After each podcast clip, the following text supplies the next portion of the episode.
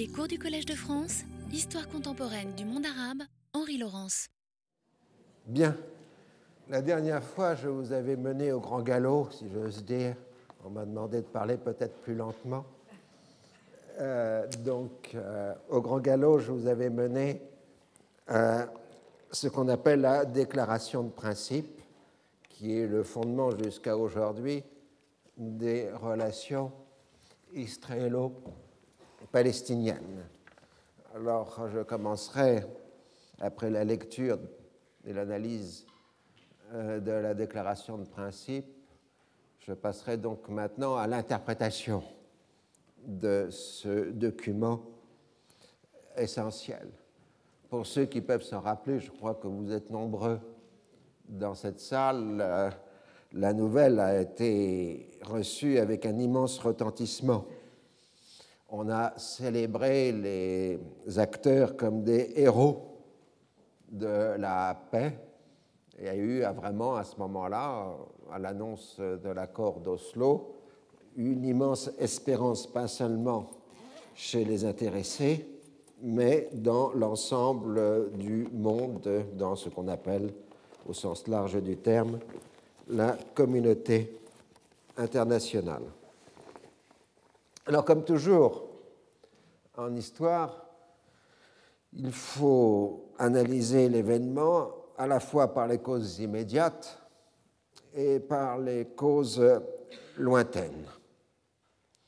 Alors, du côté palestinien, il y a la compréhension depuis longtemps par Arafat que si la lutte armée est un incontestable facteur de restauration de la dignité palestinienne et de la cohésion du peuple palestinien et de son expression politique, cette lutte armée ne permettra jamais, du fait des rapports de force sur le terrain, la libération de la Palestine et l'élimination de l'entité sioniste. C'est là la spécificité du cas palestinien qui ne se retrouve pas dans la même situation que les autres grands mouvements de libération nationale des pays du tiers-monde. Dès lors, euh, Arafat a maintenu la possibilité d'une solution politique sous forme de compromis, acceptant le prix à payer, qui est le renoncement à la violence politique définie par les autres comme étant le terrorisme. Dans sa plus grande dimension, la première intifada peut être considérée comme un mouvement de désobéissance civile du fait du non-recours aux armes à feu.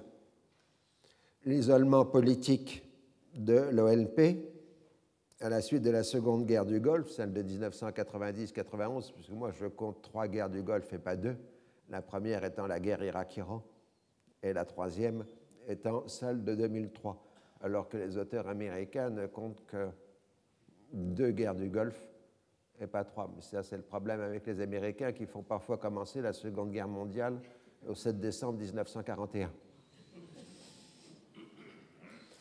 Euh, donc, euh, la première intifada et la guerre du Golfe, et surtout la crise financière qui a remis en cause l'existence même de l'OLP au moment où le Hamas surgissait comme euh, un compétiteur crédible, au moins dans les territoires occupés. Le Hamas récupérant le radicalisme initial de la lutte palestinienne. Arafat avait su détourner la menace politique qu'aurait constituée la délégation palestinienne dans le processus de Madrid. Elle avait été recrutée dans la mouvance de l'OLP du Fatah et s'est toujours proclamée comme mandatée par Tunis. De toute façon, du fait même de la politique de répression menée par Israël, il ne pouvait exister de force indépendante dans les territoires occupés. Financièrement, logistiquement et politiquement, la délégation ne pouvait être qu'une émanation de l'OLP. Tout au plus, elle pouvait montrer une sensibilité plus forte aux conditions de l'occupation, peu perçue par la direction de Tunis, d'où sa défense acharnée des principes et son contournement par la filière norvégienne. Haïdar Abdel Shafi ne dissimulera pas son désappointement par rapport à la déclaration de principe. Il en montre tous les défauts du point de vue palestinien. Le refus d'admettre qu'il s'agit de territoires occupés, avec les conséquences juridiques que cela implique, la possibilité de continuer l'expansion des colonies, le droit de veto donné à Israël sur le retour des déplacés de 1967, sans parler des réfugiés de 1948, etc. etc. Haïdar Abdel Shafi se déclara convaincu que l'on serait inévitablement arrivé à un accord à Washington beaucoup plus clair et moins défavorable aux Palestiniens. Mais la dynamique propre de la filière norvégienne a été de se passer du rôle des États-Unis. Pour Tunis, l'impasse continue à Washington avait montré que l'on ne pouvait pas compter sur les États-Unis pour pouvoir arriver à un règlement satisfaisant pour les Palestiniens. Pour reprendre l'expression de Sadat, la question était de savoir si les Américains avaient 99% des cartes en main, et donc la capacité de faire céder les Israéliens. Le processus de Madrid avait montré que ce n'était pas le cas. Ne pouvant rien obtenir de concret de la part des Américains, la délégation palestinienne n'avait aucun moyen, même si elle l'avait voulu, de se détacher de la tutelle de l'OLP.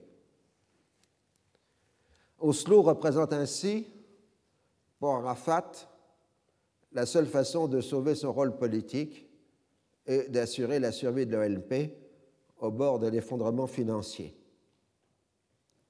Il récolte aussi les fruits d'un quart de siècle d'action diplomatique qui lui assure la reconnaissance internationale dont tous ses compétiteurs palestiniens sont privés. Ça, ça a toujours été la grande carte d'Arafat, euh, qui a été de jouer systématiquement la carte de la politique internationale, de multiplier les voyages, les contacts. À l'époque où la gauche palestinienne était puissante, elle n'arrivait absolument pas à contrer Arafat dans ce domaine. Le meilleur que ce que pouvait espérer un Georges Abache, c'était un voyage en Corée du Nord.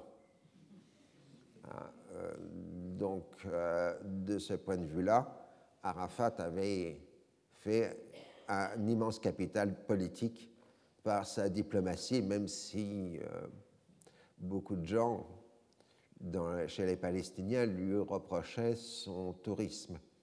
D'ailleurs, une plaisanterie palestinienne avait été quand Arafat avait déclaré en anglais qu'il renonçait à toute forme de terrorisme, ils avaient compris qu'il renonçait à toute forme de tourisme.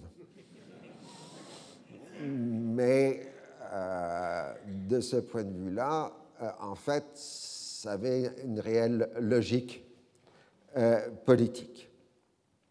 En même temps, par ses contacts internationaux, Arafat doit prendre acte de tout ce qui a été cédé durant cette période.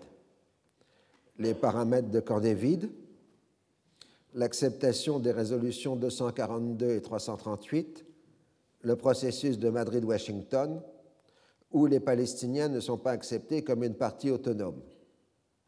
Il lui faut dès lors assurer le passage de l'extérieur à l'intérieur de la Palestine et faire face à l'obstruction du Hamas. Les négociateurs palestiniens paraissent plus optimistes, au moins dans leurs déclarations publiques. Hassan Rasfour, l'un des participants aux réunions d'Oslo, justifie l'accord comme étant basé sur le principe ni vainqueur ni vaincu. Israël reconnaît le peuple palestinien, son représentant l'OLP, et reçoit en échange la possibilité de s'intégrer dans la région. les Palestiniens y gagnent le droit à l'autodétermination et à la constitution d'un État. Israël s'est engagé à geler les activités de colonisation. Les implantations demeureront de façon temporaire jusqu'à leur évacuation après l'accord final. Ça, c'est la vision optimiste du côté palestinien de la déclaration de principe. C'est à noter que c'est à peu près le raisonnement que reprendra une dizaine d'années plus tard la Cour internationale de justice dans son célèbre avis sur le mur. Elle dira que la déclaration de principe implique la reconnaissance du peuple palestinien et de son droit à l'autodétermination.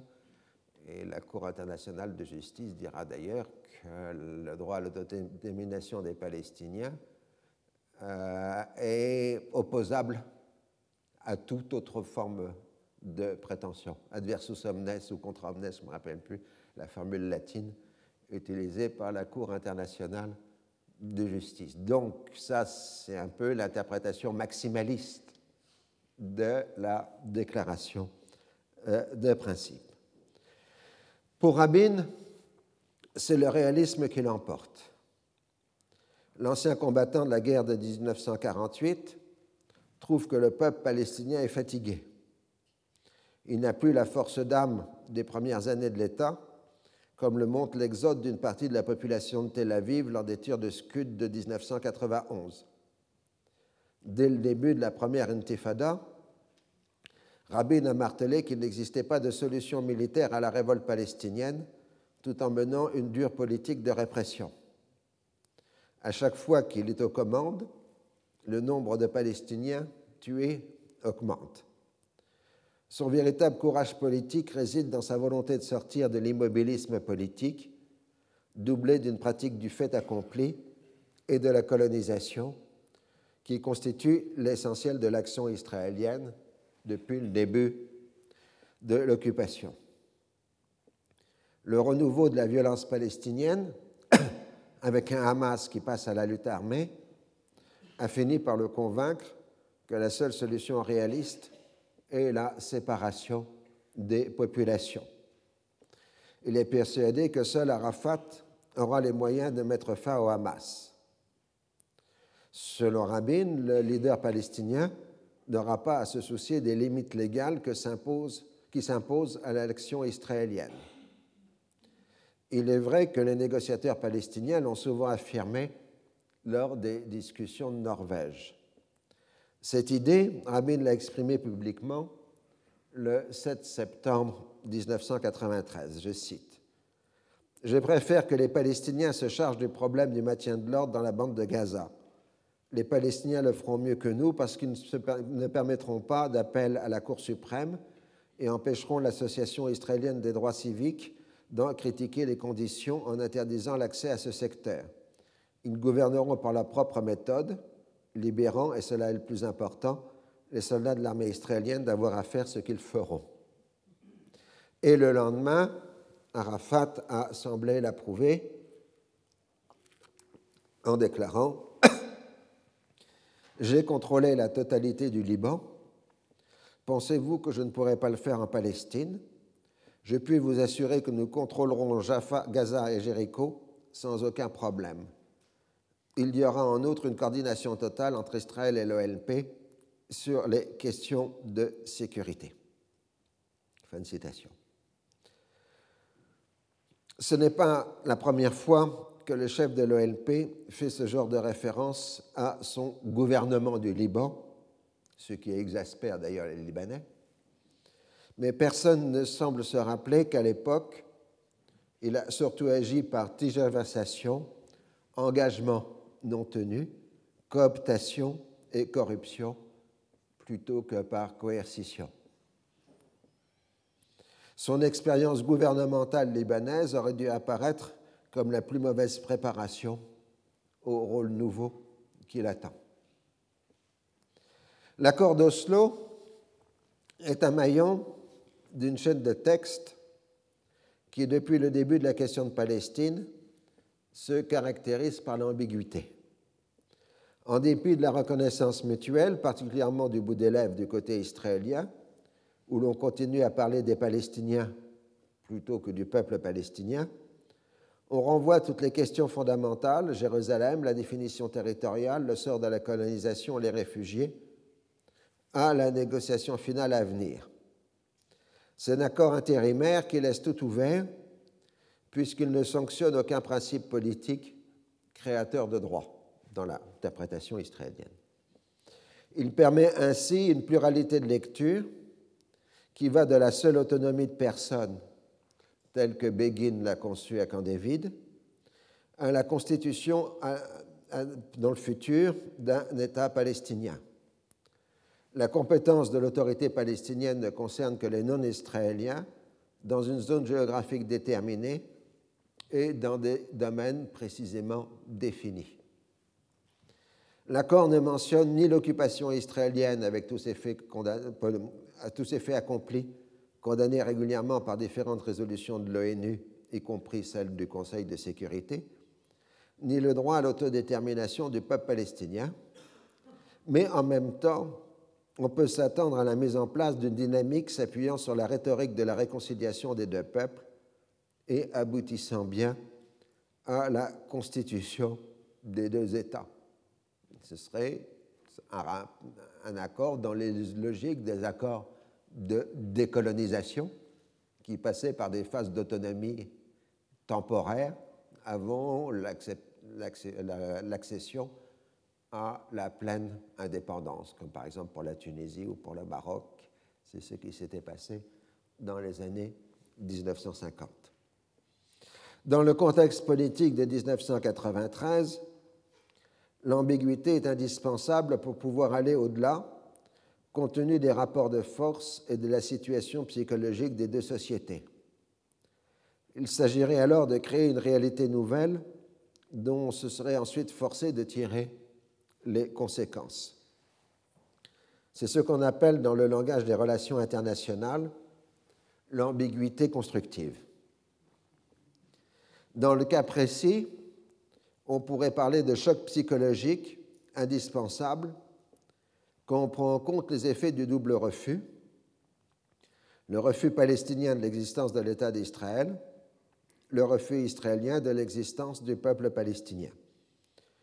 Il n'en reste pas moins que la principale faiblesse de l'accord est qu'il laisse les Palestiniens complètement désarmés devant de nouveaux faits accomplis israéliens comme la confiscation de terres ou la colonisation directe. La seule possibilité qu'il leur reste est de rejeter la validité et la légitimité en les remettant en cause lors de la négociation finale. L'interprétation que donne Rabin, plus franchement, et Pérez avec une rhétorique plus attrayante, s'inscrit dans la continuité du plan Allon, qui a toujours été le programme des socialistes une forme d'autonomie territorialisée, mais enclavée des régions peuplées d'Arabes et l'annexion du reste par Israël. Les deux hommes martèlent en permanence qu'il n'est pas question d'aboutir à un État palestinien, mais d'assurer la sécurité d'Israël, que l'occupation directe des territoires ne permet plus. Rabin, comme avec la Syrie, s'interdit d'exprimer ses intentions définitives, même à ses plus proches. Pérez, lui, développe en permanence des projets extrêmement ingénieux de solutions fonctionnelles, sans vouloir énoncer des principes générateurs de droits souverains pour les Palestiniens. Pour les deux hommes comme pour leur entourage, il leur paraît évident que la partie palestinienne a de fait accepté cette solution et que son attachement au retour aux lignes du 5 juin 67 n'est qu'un combat rhétorique d'arrière-garde. Il en est de même pour Jérusalem-Est. On accordera aux Palestiniens une forme de présence politique symbolique. L'amélioration de la situation économique des Palestiniens suffira à les persuader d'accepter la solution définitive qu'on leur proposera. De par son rôle dans l'histoire d'Israël, Rabin est en capacité d'imposer l'accord au complexe militaro-sécuritaire qui lui est hostile, c'est-à-dire ce qu'on appelle le complexe militaro-sécuritaire, c'est-à-dire l'armée et les services de sécurité, le Shin Bet, le Mossad, euh, etc.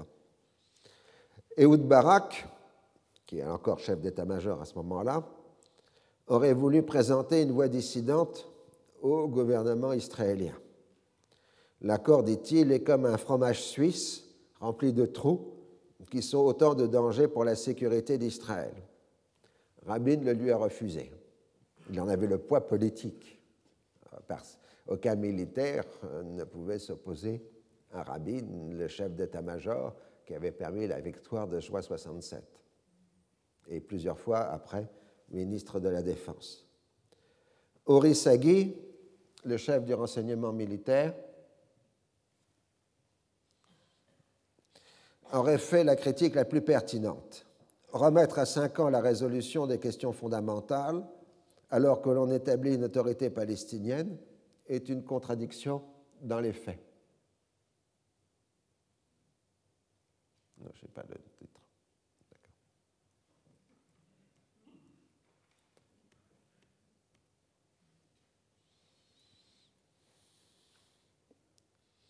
Soit on lui cédera, soit on la mettra dans une position impossible par rapport à son peuple. En en revenant au plan Alon, sans le dire, Rabin et Pérez mettent fin au consensus dans l'immobilisme, qui était l'essence du discours israélien, puisqu'ils rejettent, au nom de la sécurité, l'option du Grand Israël, compatible avec la lecture de la droite israélienne de Camp David. De toute façon, le Likoud n'a jamais sérieusement cherché à appliquer cette autonomie de personne, qui était avant tout un argument de réponse aux pressions internationales sur la question palestinienne. L'abandon du Grand Israël constitue une rupture franche par rapport au radicalisme sioniste de la droite. Le discours de réconciliation entre les deux peuples en est un autre. En traitant avec Arafat, Rabin, qui ne cache pas son déplaisir, rejette toute la démonisation des Palestiniens, assimilés en général à tous les ennemis des Juifs dans l'histoire, et en particulier aux nazis, ce qui avait conduit au massacre de Sabra et Shatila. Menée par Netanyahou, la droite israélienne fait campagne contre l'accord d'Oslo, qui va permettre la constitution d'un État terroriste palestinien sur tous les territoires, y compris Jérusalem implicitement ou explicitement, les Palestiniens sont toujours définis par la droite comme des terroristes et des nazis. L'accord d'Oslo conduira à un nouvel holocauste. On cherche ainsi à retourner l'argument de la gauche israélienne. Les concessions territoriales et symboliques que constitue l'abandon du Grand Israël n'assureront pas la sécurité de l'État hébreu et de sa population. Bien au contraire, ils seront encore plus en péril l'opposition entre droite et gauche israélienne correspond à un clivage culturel. La gauche israélienne paraît plus moderne, plus engagée dans la mondialisation de l'économie et dans le nouvel ordre mondial plus pacifique qui semble devoir émerger après la fin de la guerre froide le nationalisme de la droite semble alors plus archaïque. Le paradoxe est que la gauche correspond aux vagues d'immigration plus anciennes, celles des fondateurs de l'État d'Israël, ceux qui se définissent plus clairement comme étant des Israéliens, tandis que euh, donc, donc, ça correspond aussi aux Ashkénazes venus d'Europe orientale. Donc des gens qui se apparaissent comme européens, laïcs et bourgeois, alors que la droite recrute, non exclusivement bien entendu, chez les séfarades, donc dans un milieu plus populaire, et avec une orientation nettement plus religieuse. Durant toute sa carrière politique jusqu'à aujourd'hui, Netanyahou jouera sur ces clivages, disant que quelque part la gauche est israélienne tandis que la droite est juive. et oppose juifs à israéliens, à israéliens ayant de moindre euh, identité religieuse par rapport à euh, juifs. Et en utilisant cet argument, Netanyahou euh, se rapproche des partis religieux. Mais la situation du début des années 1990 ne permet pas des distinctions aussi tranchées. Le gouvernement Rabin dispose au moins au départ du soutien du parti séfarade Chasse, d'inspiration religieuse, que l'on aurait attendu à ce moment-là voir soutenir la droite. Pour la direction du Chasse et ses mentors religieux, la sanctification de la vie peut être préférable à celle de la terre. Plus concrètement, on accorde la priorité au règlement de la question religieuse, enfin, pardon, on accorde la priorité au règlement de la question palestinienne à l'affrontement inévitable entre laïcs et religieux. De même, les immigrants russes récents, bien qu'hostiles au socialisme et très nationalistes d'esprit, ont dans leur majorité voté pour Rabin les travaillistes paraissant les seuls capables d'assurer la prospérité économique indispensable pour leur intégration à la société israélienne. Cette coalition d'intérêts divergents permet au gouvernement de conserver sa majorité, mais au prix de tensions engendrées, en particulier par les conflits laïcs religieux séfarades ashkénazes et à la limite israéliens juifs bien que ce soit évidemment moins dit à cette période, ce sera un peu plus tard que ce clivage euh, se dessinera euh, plus clairement.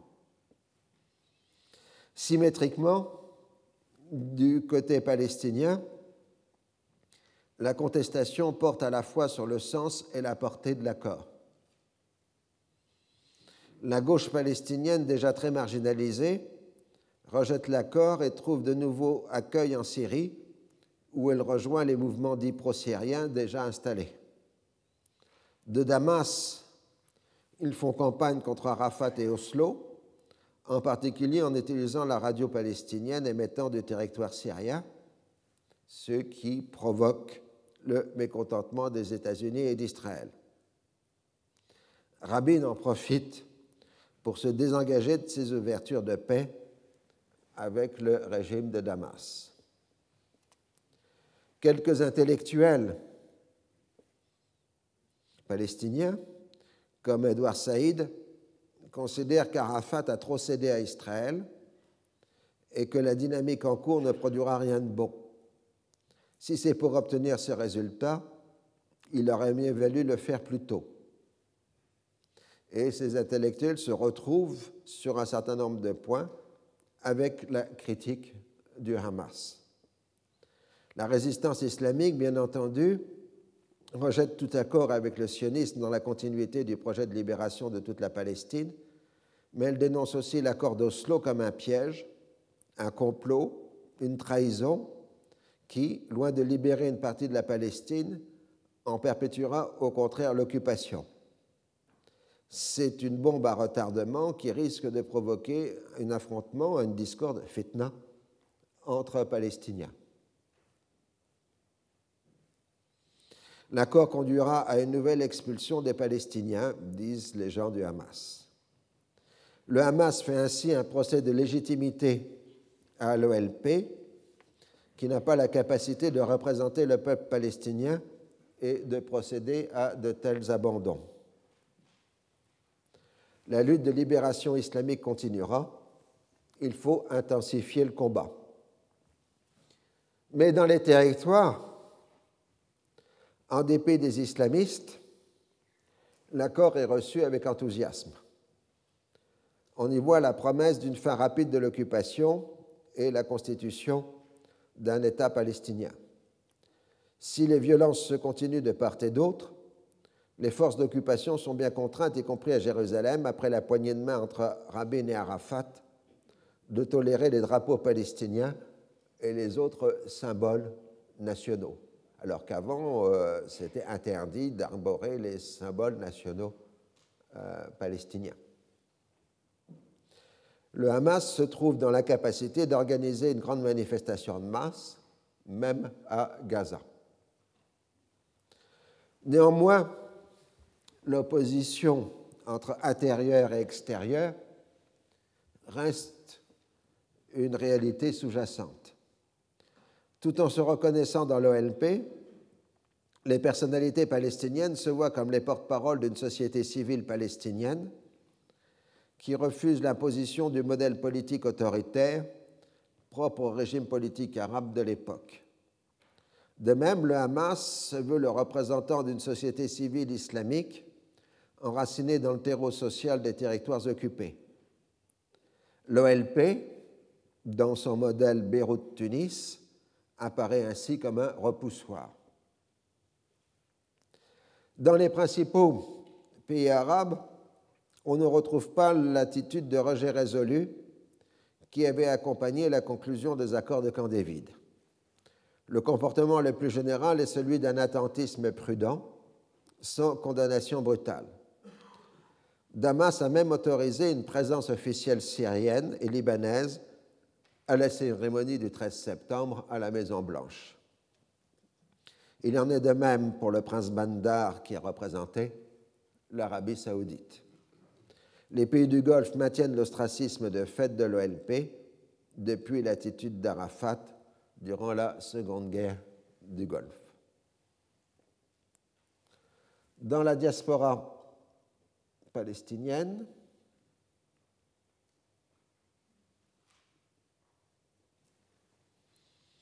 l'OLP était en perte de vitesse du fait de sa crise financière qui ne lui permettait plus d'assurer les services sociaux dans les camps palestiniens du Liban et de Syrie, on permet à l'opposition à l'accord d'Oslo de s'exprimer.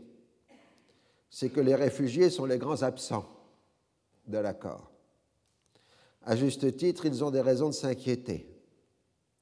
En basculant vers l'intérieur de la Palestine, l'OLP risque tout simplement de les abandonner.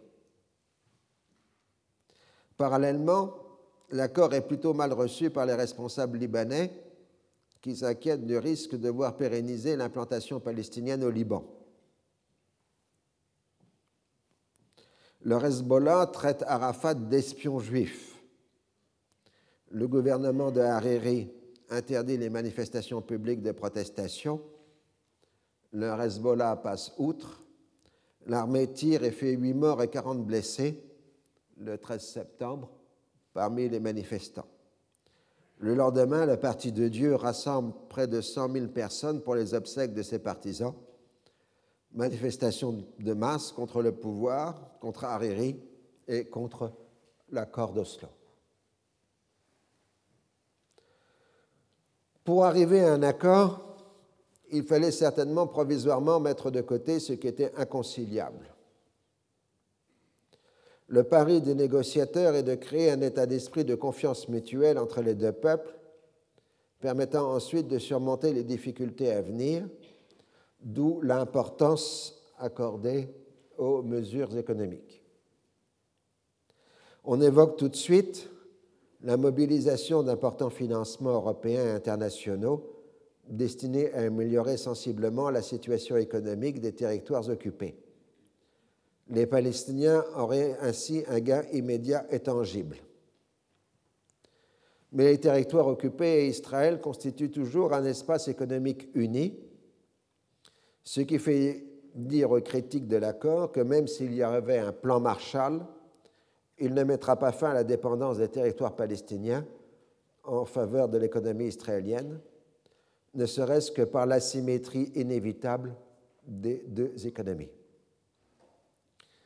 Si les principales déclarations des décideurs internationaux reconnaissent que la voie est difficile, elles sont pour l'essentiel très optimistes. Sans le dire du fait de la nature intérimaire de l'accord, le consensus général est que l'on va, à l'instar des précédents européens, vers une décolonisation conduisant effectivement à un État palestinien. On ne prend pas vraiment en compte la contradiction interne de l'accord, en renvoyant les dossiers essentiels à la négociation finale, ont conduit les acteurs à vouloir multiplier les faits accomplis sur le terrain, ce qui ne peut que conduire à une logique d'affrontement contraire à la volonté d'établir un climat de confiance. Même si les États-Unis et la communauté internationale vont être mobilisés au service de l'accord, Israël a obtenu qu'il n'y ait pas d'arbitre ou de médiateur extérieur. L'OLP a déjà cédé sur l'essentiel en abandonnant sa revendication sur l'ensemble de la Palestine mandataire et en se limitant au territoire occupé en 1967, mettant ainsi entre parenthèses le droit international défini par le principe d'autodétermination, les conventions de Genève et les résolutions de l'ONU sur les territoires occupés. Il en résulte que la rhétorique est celle de négociations bilatérales et la réalité celle d'une formidable disproportion des forces. Les Palestiniens n'ayant rien puisqu'ils sont occupés, c'est aux Israéliens de fixer à chaque fois la nature et l'étendue de ce qu'ils appellent des concessions. En dépit des échéances marquées dans les accords, c'est eux qui fixent le calendrier réel. Mais en cas de refus palestinien définitif sur ce qui est considéré comme vital, ils sont dans l'incapacité de transformer la force en droit. Et c'est ça la thématique jusqu'à aujourd'hui, 2012. Euh, euh, les Israéliens disposent de la force, mais ne sont pas capables de transformer la force en droit.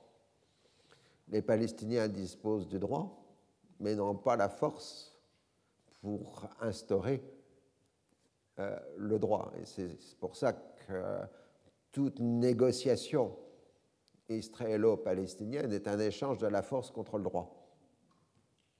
Et euh, c'est un critère qui dure jusqu'à aujourd'hui et qui, je crains, durera encore plus longtemps.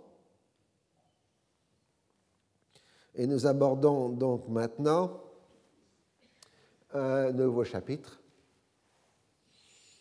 qui s'appelle euh, Gaza-Jéricho, c'est-à-dire l'application de l'accord de principe, de la déclaration de principe. Et je commencerai ce chapitre par une longue citation d'Itzhak Rabin à la Knesset le 18 avril 1994. Je commence. Je veux dire la vérité. Depuis 27 ans, nous avons dominé un autre peuple qui ne veut pas de notre autorité. Depuis 27 ans, les Palestiniens, dont le nombre s'élève maintenant à 1 800 000, se lèvent chaque matin avec la rage au cœur contre nous, comme Israéliens et comme Juifs. Chaque matin, ils se réveillent pour une vie difficile et c'est en partie notre faute, pas entièrement. On ne peut pas le nier. La domination permanente d'un peuple étranger qui ne veut pas de nous a un prix. Il y a d'abord un prix douloureux, celui d'une confrontation permanente entre eux et nous. Pendant six ans et demi, nous avons vu un soulèvement populaire palestinien contre une domination, l'intifada, ils ont essayé par la violence et la terreur à nous faire du mal, à nous infliger des pertes et à briser notre volonté. J'aimerais vous présenter quelques données fournies par l'armée israélienne. Depuis le commencement du soulèvement, 219 Israéliens ont été tués, assassinés. 68 faisaient partie des forces de sécurité et 151 étaient des civils. C'est un prix élevé. Nos blessés, 7872, dont 5062 des forces de sécurité et 2810 des civils. 1045 Palestiniens ont été tués par nos forces, l'armée israélienne et les organismes de sécurité. 69 ont été tués par des civils israéliens. 922 Palestiniens ont été tués par des gens de leur propre peuple, il s'agit des collaborateurs. 99 ont été tués dans des circonstances inconnues. 21 se sont fait exploser en maniant des explosifs. Un total donc de 2156 tués. Les Palestiniens blessés, selon les chiffres de l'armée, sont 18 967. Quant à moi, je les estime pour le moins à 25 000. Entre 1290 et 14 000 ont été détenus et emprisonnés.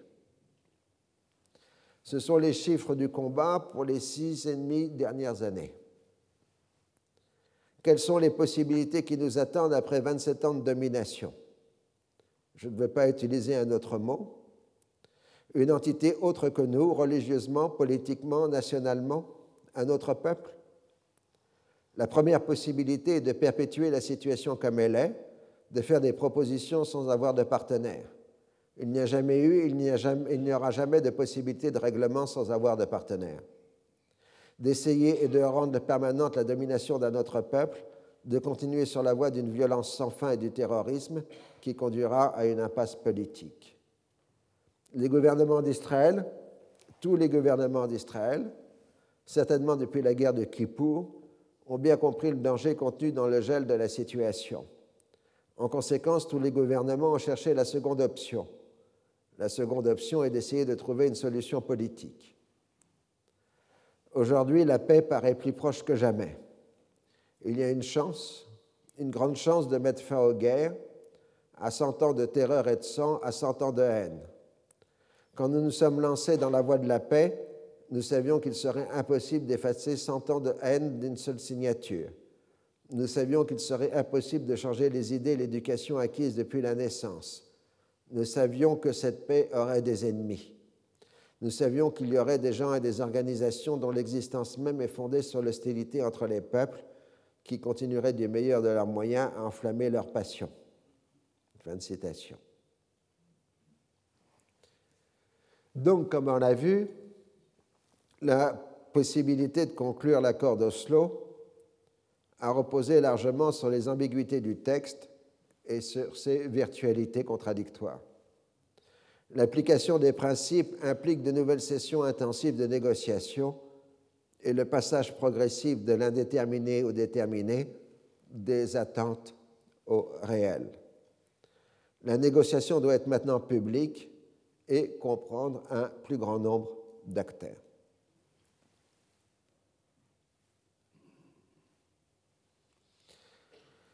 Alors, euh, on a évidemment des lendemains de liesse après la cérémonie sur la pelouse de la Maison Blanche.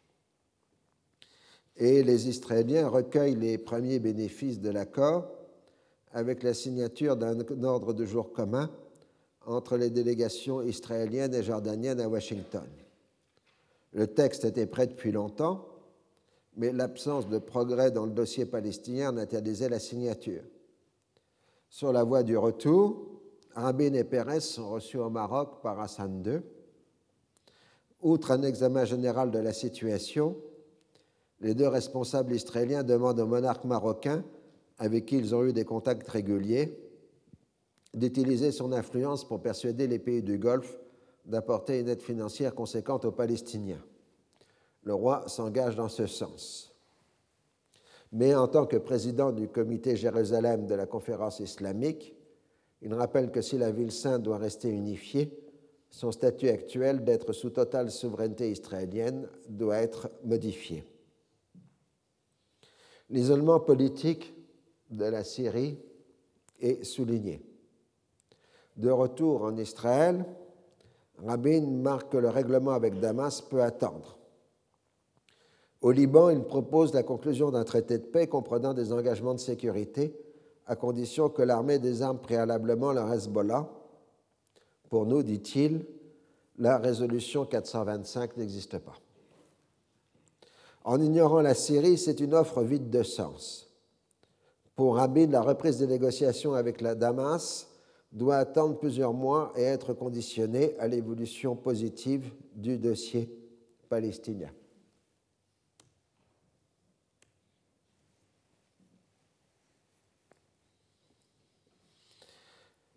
Quant à Arafat, il est reçu par diverses institutions américaines, puis aux Nations Unies. Il passe du statut de terroriste à celui de chef d'État.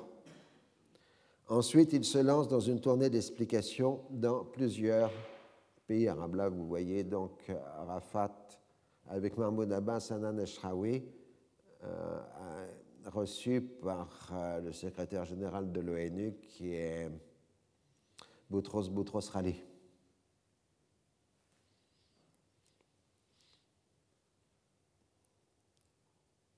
Le débat de ratification à la Knesset, prévu pour trois jours, commence le 21 septembre 1993.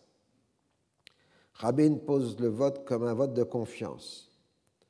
Il évoque la victoire du sionisme puisqu'Israël est reconnu par ses ennemis les plus décidés. Il parle de la limite de la force militaire, de la nécessité de briser le cycle des guerres, des grands risques pris. Netanyahou manque de crédibilité dans ses attaques contre Rabin, accusé de naïveté et d'inconscience. L'OLP veut détruire l'État juif. Arafat s'associera avec l'Irak et la Jordanie pour faire front commun et hisser son drapeau sur Jérusalem. Mais la Knesset ratifie l'accord par 61 voix contre 50 et 8 abstentions, les abstentions étant les votes du chasse, plus de trois membres du Likoud.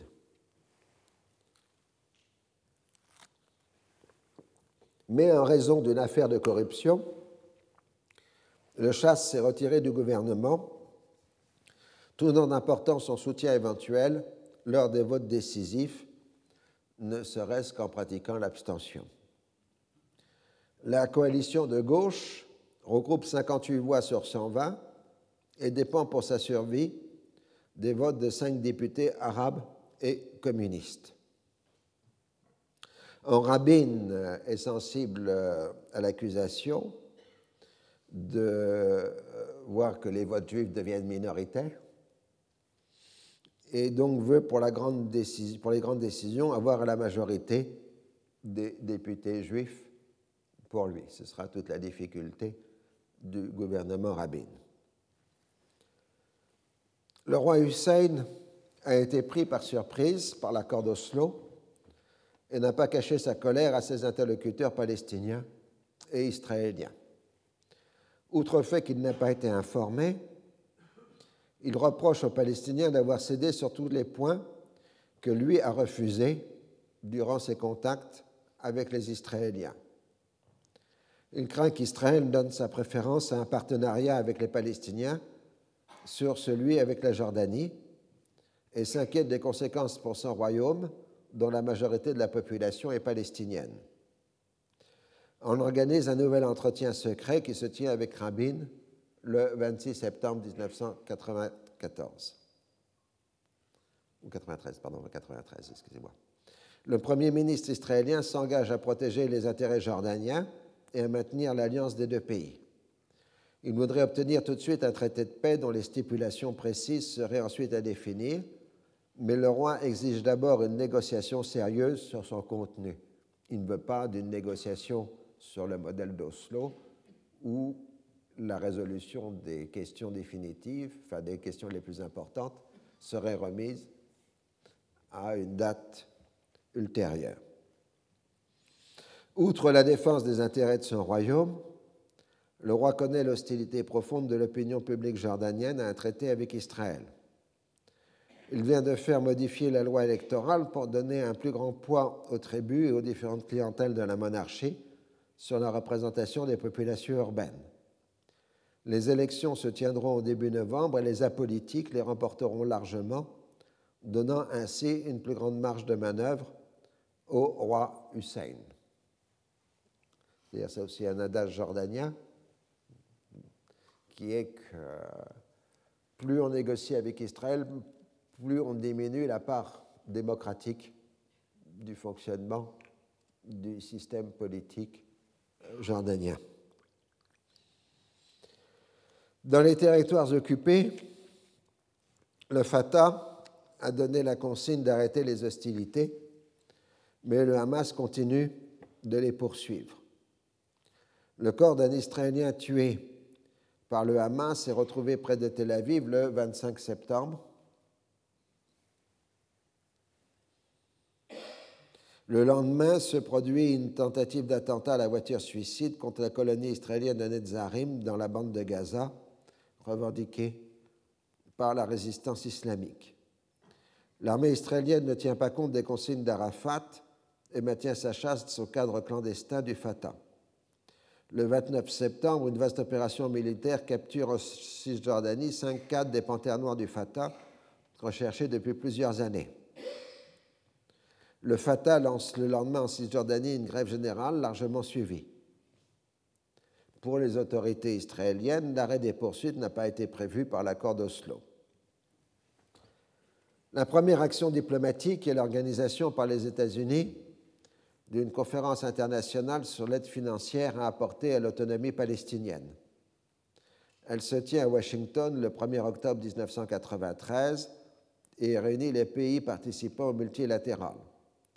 La communauté économique européenne est le premier donateur, mais les États-Unis veulent s'imposer comme principal coordinateur d'une aide dont le montant s'élèverait à 2,5 milliards et demi de dollars sur cinq ans.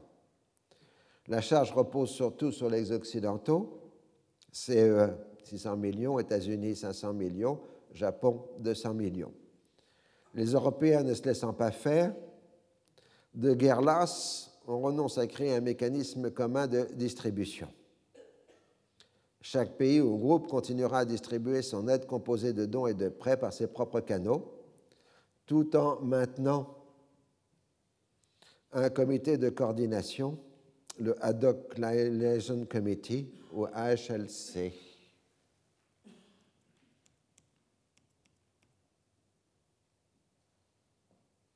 Voilà, donc Ad Liaison Committee, ou HLC, présidé par la Norvège, dont le secrétariat est confié à la Banque mondiale.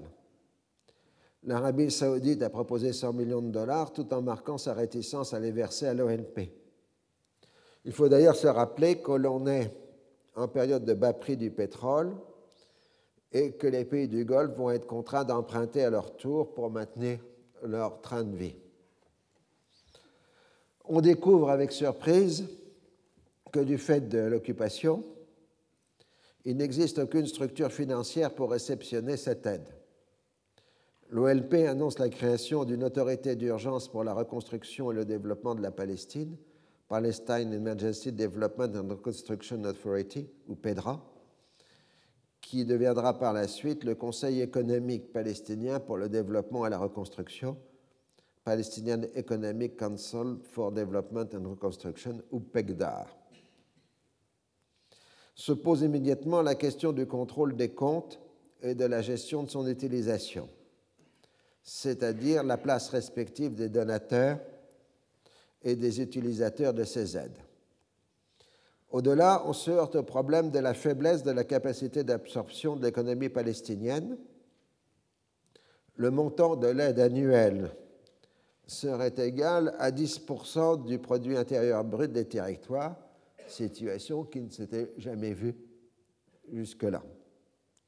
On ne dispose même pas de statistiques sérieuses de la population et de l'état de l'économie. Seuls les Israéliens ont des données, mais elles sont douteuses.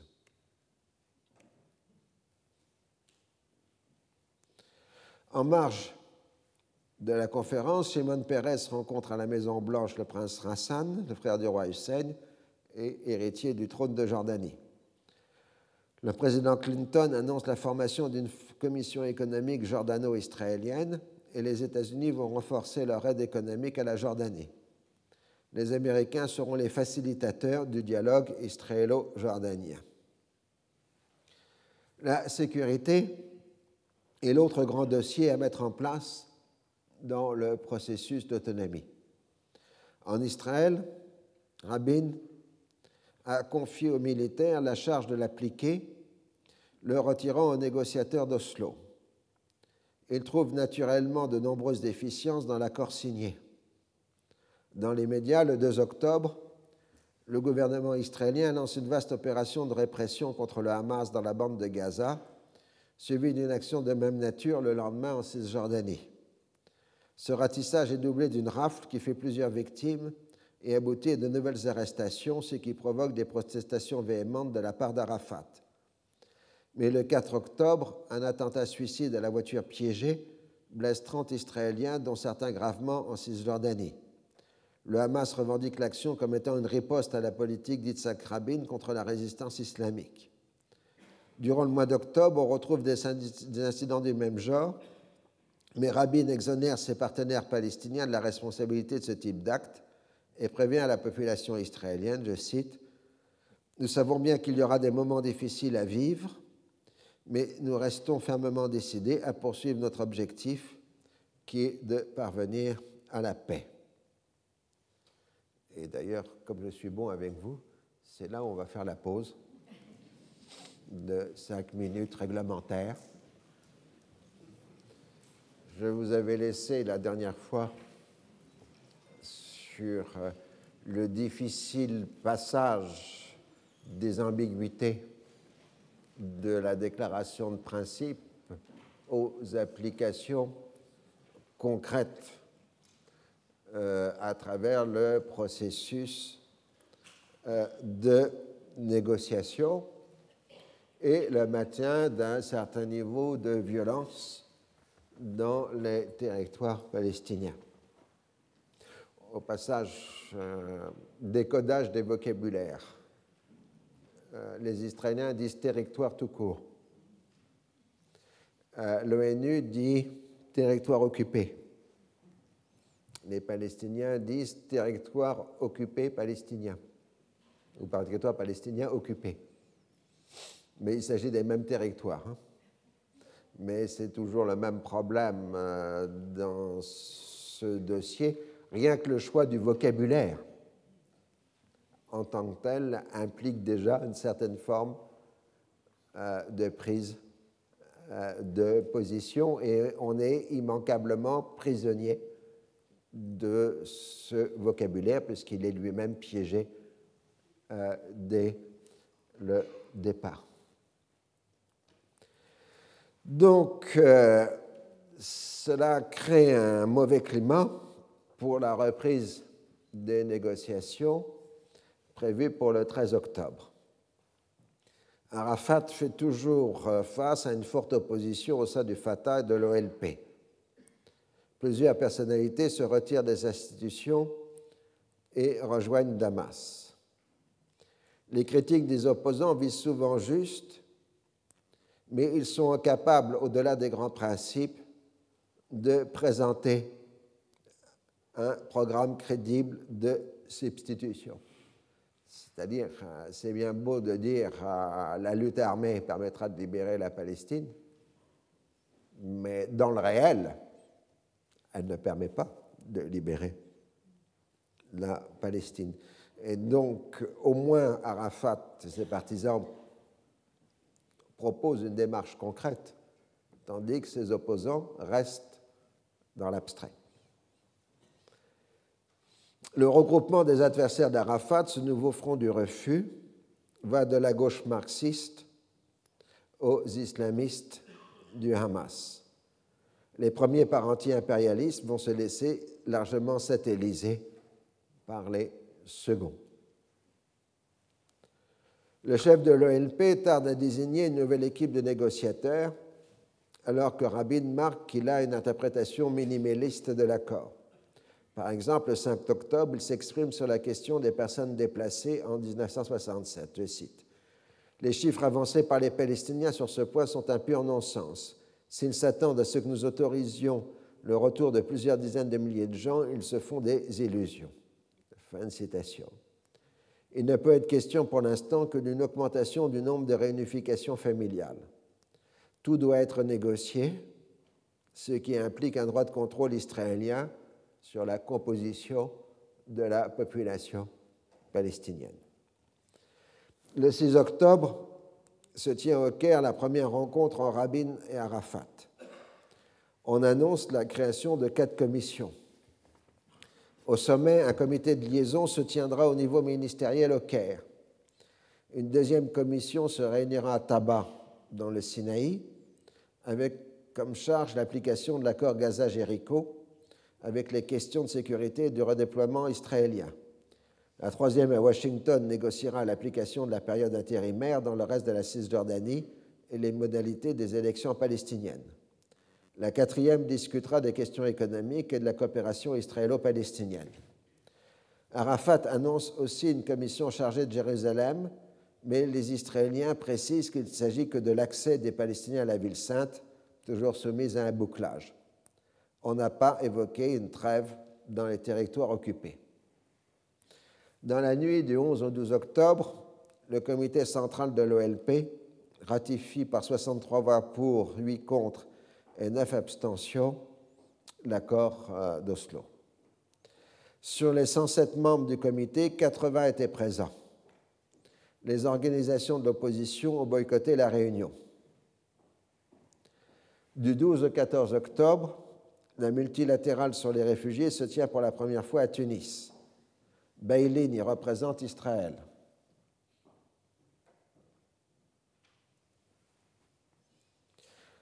Reçu par Arafat, il lui suggère la réouverture d'un canal de négociation semblable à la filière norvégienne. Le chef de l'ELP donne son accord de principe, mais ne concrétisera pas son intention. Dans la multilatérale elle-même, on s'interroge sur le fait que la question des réfugiés a été transférée aux négociations du statut final. Dans la mesure où les réfugiés des territoires occupés vont être couverts par l'aide internationale, la priorité est donnée aux réfugiés du Liban, dont on espère améliorer la situation matérielle.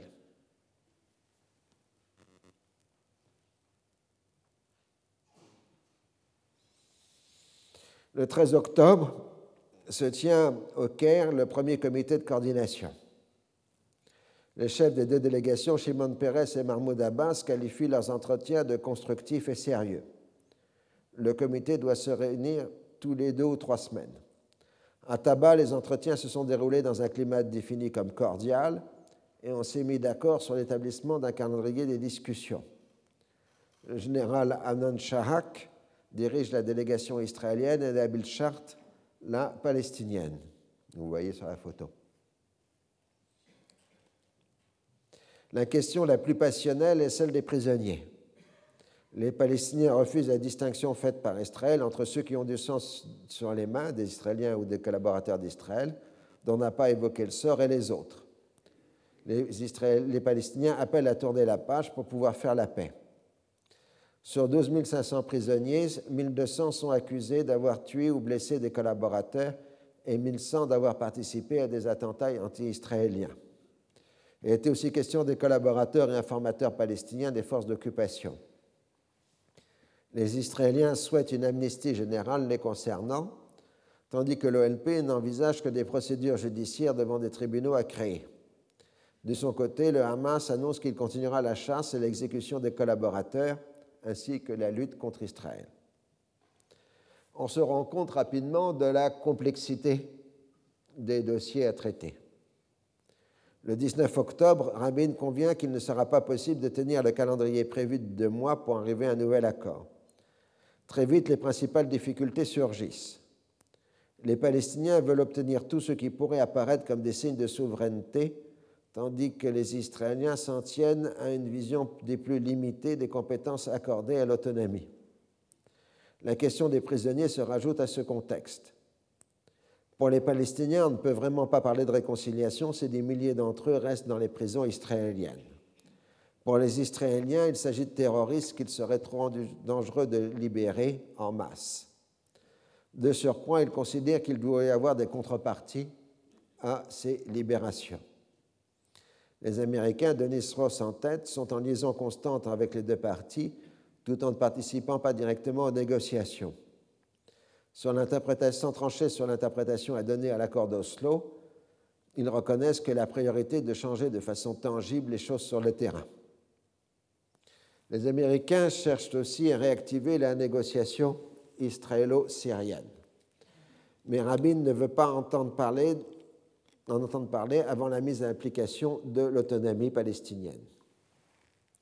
Assad, lui, se plie aux règles du jeu diplomatique qui lui permet de maintenir un dialogue direct avec l'administration Clinton, tout en se faisant le protecteur du nouveau front du refus palestinien. Le 24 octobre, deux soldats israéliens revenant de la bande de Gaza sont tués dans un attentat revendiqué par la résistance islamique, alors qu'Israël annonce la libération de 700 prisonniers, des mineurs, des personnes âgées, des femmes, des malades et surtout ceux qui soutiennent la poursuite du processus de paix entre Israël et l'OLP, ce qui exclut les islamistes et la gauche palestinienne. Netanyahou dénonce cette récompense du gouvernement Rabin aux Palestiniens pour leurs attentats. Les libérations à venir sont considérées par les négociateurs israéliens comme une carte dans le processus général de la négociation. Le 30 octobre, un colon est enlevé et assassiné en Cisjordanie. Les colons se lancent dans une intifada juive s'en prenant à la population palestinienne et à ses biens matériels. Rabin les assimile au Hamas, ce qui fait redoubler leur fureur. Je cite Il y a des ennemis et des adversaires de la paix. Les ennemis de la paix palestiniens ont tué un Israélien parce qu'il était juif. Les adversaires de la paix du côté israélien ont jeté des pierres et brûlé des voitures parce qu'ils visaient des Arabes. Notre devoir est d'emporter sur ses ennemis, sur les ennemis et sur les adversaires de la paix, car chacun peut porter une atteinte au processus de paix qui s'est engagé. Fin de citation.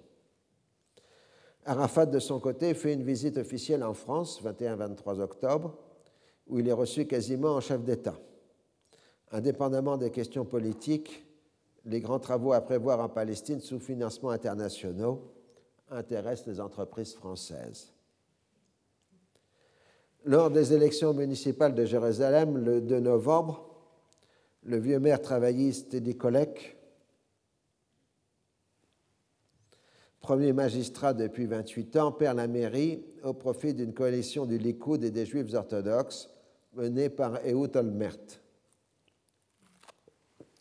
Ce grand bâtisseur avait surtout réussi sa communication, faisant croire à une réelle unification de la ville sainte, alors qu'il avait surtout travaillé à établir des Juifs à Jérusalem-Est.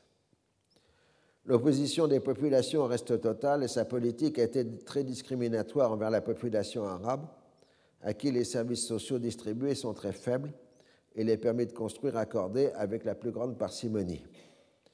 Le problème majeur de la municipalité demeure la faiblesse de ses ressources financières dues à la pauvreté d'une grande partie de la population, juifs, religieux et habitants arabes.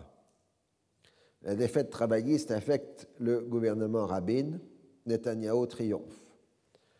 Les habitants de Jérusalem ont préféré l'alliance entre le Likoud et les partis religieux à celle des travaillistes avec l'OLP. Je conseille à Rabin de méditer le message. Fin de citation. Rabin accepte la responsabilité de la défaite électorale municipale, mais considère qu'elle ne remet pas en cause le processus de paix. De toute façon, Jérusalem restera la capitale éternelle unifiée d'Israël. Je n'ai pas besoin de Likoud pour le démontrer. Fin de citation. À Tabar, il se révèle rapidement que les propositions israéliennes de redéploiement et non de retrait apparaissent plus qu'insuffisantes pour les Palestiniens. Pour le chef de la délégation palestinienne, Nabil Chart, cela reviendrait à transformer la bande de Gaza en une suite d'îlots séparés les uns des autres par des colonies israéliennes ou des routes contrôlées par l'armée. Pour son homologue israélien, le général Amnon Shaak, non seulement ce plan est logique, mais il est essentiel pour la sécurité. Les négociations sont ensuite suspendues pendant neuf jours pour reprendre à huis clos au Caire le 8 novembre. Parallèlement, à Tunis, les services palestiniens arrêtent deux cadres supérieurs de l'OLP coupables d'espionnage au profit d'Israël. Ça, c'est le fruit des avertissements français après l'assassinat d'un responsable de l'OLP à Paris, avait prévenu l'ONP qu'il y avait certainement des taupes au sein du gouvernement de Tunis. Il est aussi probable que ces agents ont informé les Israéliens du sérieux des intentions palestiniennes lors des discussions de Norvège. Pendant ce temps-là, Pérez est partisan du maximum d'efforts à faire du côté jordanien au moment où le roi Hussein est en train de reprendre le contrôle de la vie politique. Le 2 novembre, Pérez se rend en visite secrète à Amman. Le ministre israélien développe sa vision mirifique d'une coopération économique israélo-arabe.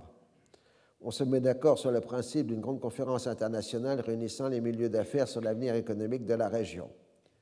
Plus concrètement, on s'entend sur les principales modalités de la paix. Israël rétrocédera à la souveraineté jordanienne les terres qu'il occupe dans le Wadi Araba et aux abords de la mer Morte, mais elles resteront louées aux Israéliens pour une somme symbolique. Les deux pays établiront des relations diplomatiques normales avec échange d'ambassadeurs et coopéreront dans les domaines de l'agriculture, du transport, du tourisme et dans le développement des ressources énergétiques. Israël usera de son influence aux États-Unis pour faciliter la question de la lourde dette jordanienne. Le dinar jordanien restera avec le shekel la monnaie officielle des territoires occupés.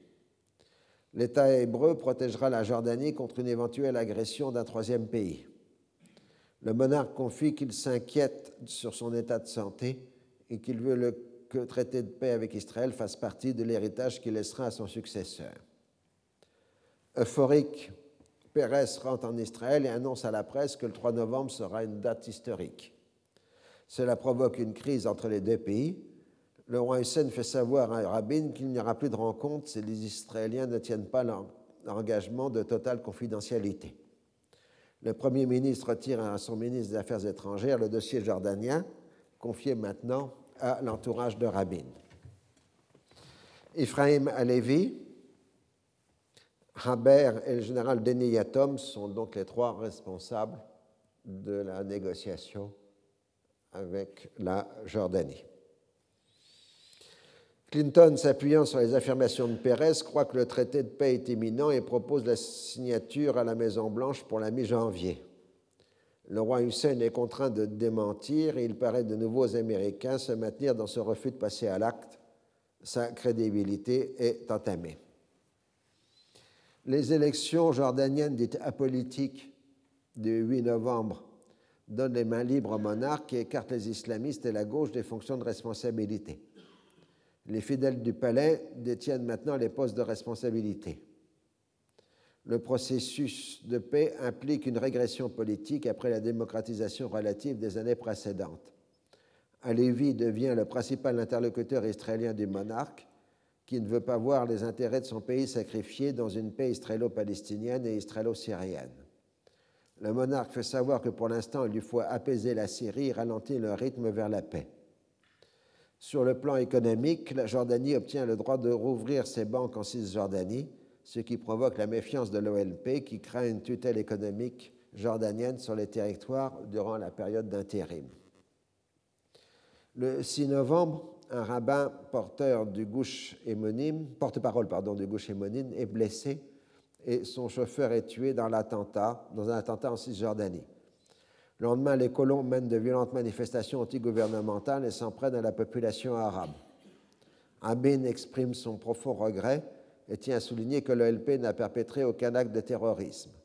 Faisal el-Husseini accuse le gouvernement israélien de mener une politique de deux poids, deux mesures dans le rétablissement de la sécurité dans les territoires occupés et de ne pas réprimer suffisamment les agressions des colons qui se continuent durant plusieurs jours. Arafat est contraint par les pressions américaines et israéliennes de condamner publiquement les attaques menées contre les colons israéliens. Cet acte est très mal pris dans les territoires occupés où l'on rappelle qu'une vingtaine de Palestiniens ont été tués par l'armée israélienne depuis le 13 septembre. Les futurs bailleurs de fonds le somment de composer une administration pour gérer l'aide plutôt que de ne faire que des nominations politiques et clientélistes. Ces critiques sont relayées par un certain nombre de personnalités des territoires occupés de la diaspora qui rejettent son mode autocratique de gouvernement. Le chef de l'OLP est forcé d'écourter ses voyages à l'étranger pour faire face à cette nouvelle contestation on ne se rend pas compte de l'ampleur du défi que doit affronter Arafat. Il y faut prendre le contrôle des forces paramilitaires du Fatah dans la bande de Gaza, qui sont sensibles aux arguments des opposants à la déclaration de principe. Un certain nombre de cadres sont convoqués à Tunis, interrogés et parfois détenus temporairement. En maniant habilement la répression et les incitations à rejoindre l'aide civile du mouvement, Arafat joue une nouvelle fois du clientélisme afin d'éviter d'avoir recours à la force. En dépit de l'existence d'une vraie société civile, l'état de violence dans lequel se trouve ce territoire ne prédispose pas à l'émergence immédiate d'un état de droit. Si des progrès concrets sont enregistrés dans les négociations, les principales difficultés demeurent.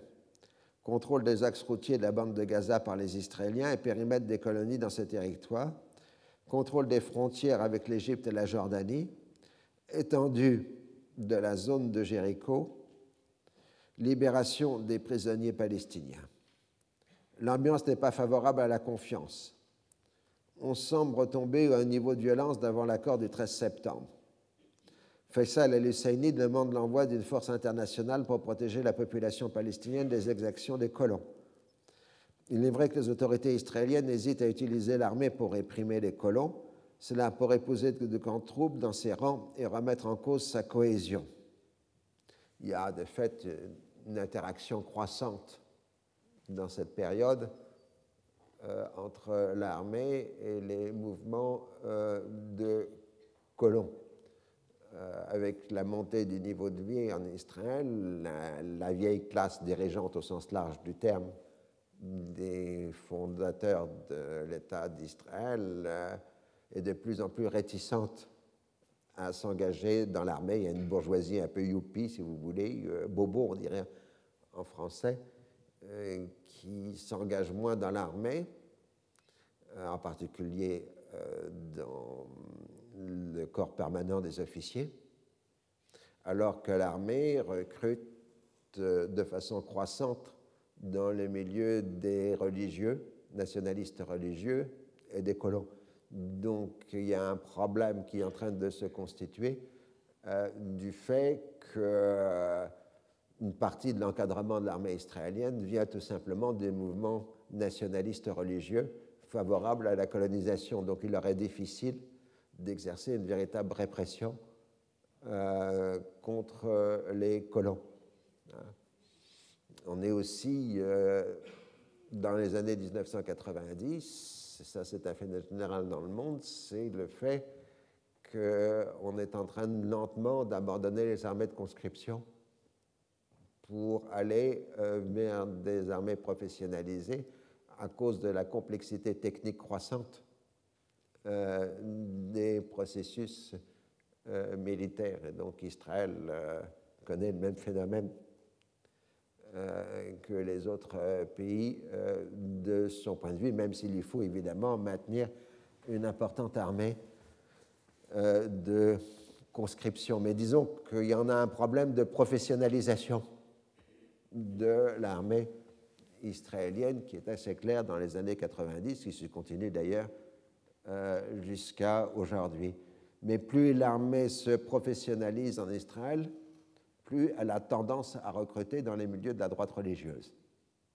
Et c'est là un, vrai problème pour euh, l'avenir euh, de l'État d'Israël, c'est-à-dire une certaine forme de politisation de l'armée israélienne. Il faut dire qu'avant, l'armée israélienne était aussi politisée, mais à l'époque de Ben Gurion, mais elle était politisée dans l'autre sens. Elle était tenue par euh, l'élite socialiste euh, de l'État euh, d'Israël. Mais là, il y a glissement de la gauche vers la droite.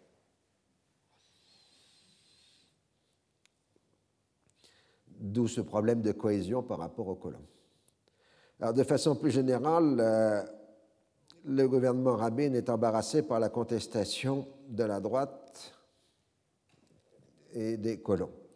L'atmosphère n'est pas propice à des, concessions dans la négociation et la partie palestinienne se trouve dans une situation analogue.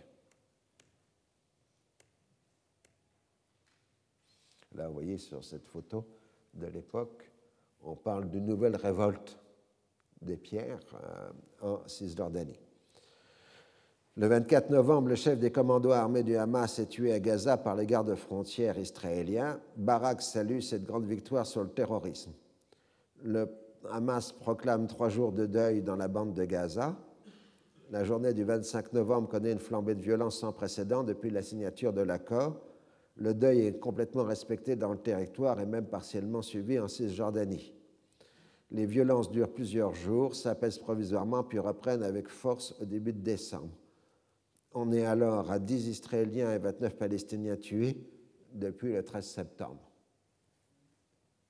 Rabin marque que la date du 13 décembre n'est pas sacrée et qu'il vaut mieux retarder l'application de l'accord de deux ou trois semaines et éviter les malentendus. En revanche, Arafat la pose comme inviolable.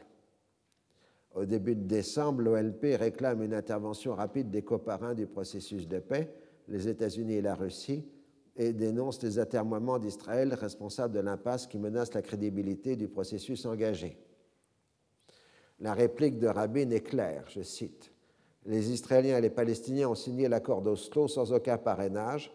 Pour mettre en application cet accord, nous n'avons pas besoin d'oncles, de pères, de grands-pères ou de grand-mères. Fin de citation. Il n'est pas question d'une rencontre immédiate avec Arafat, début de citation.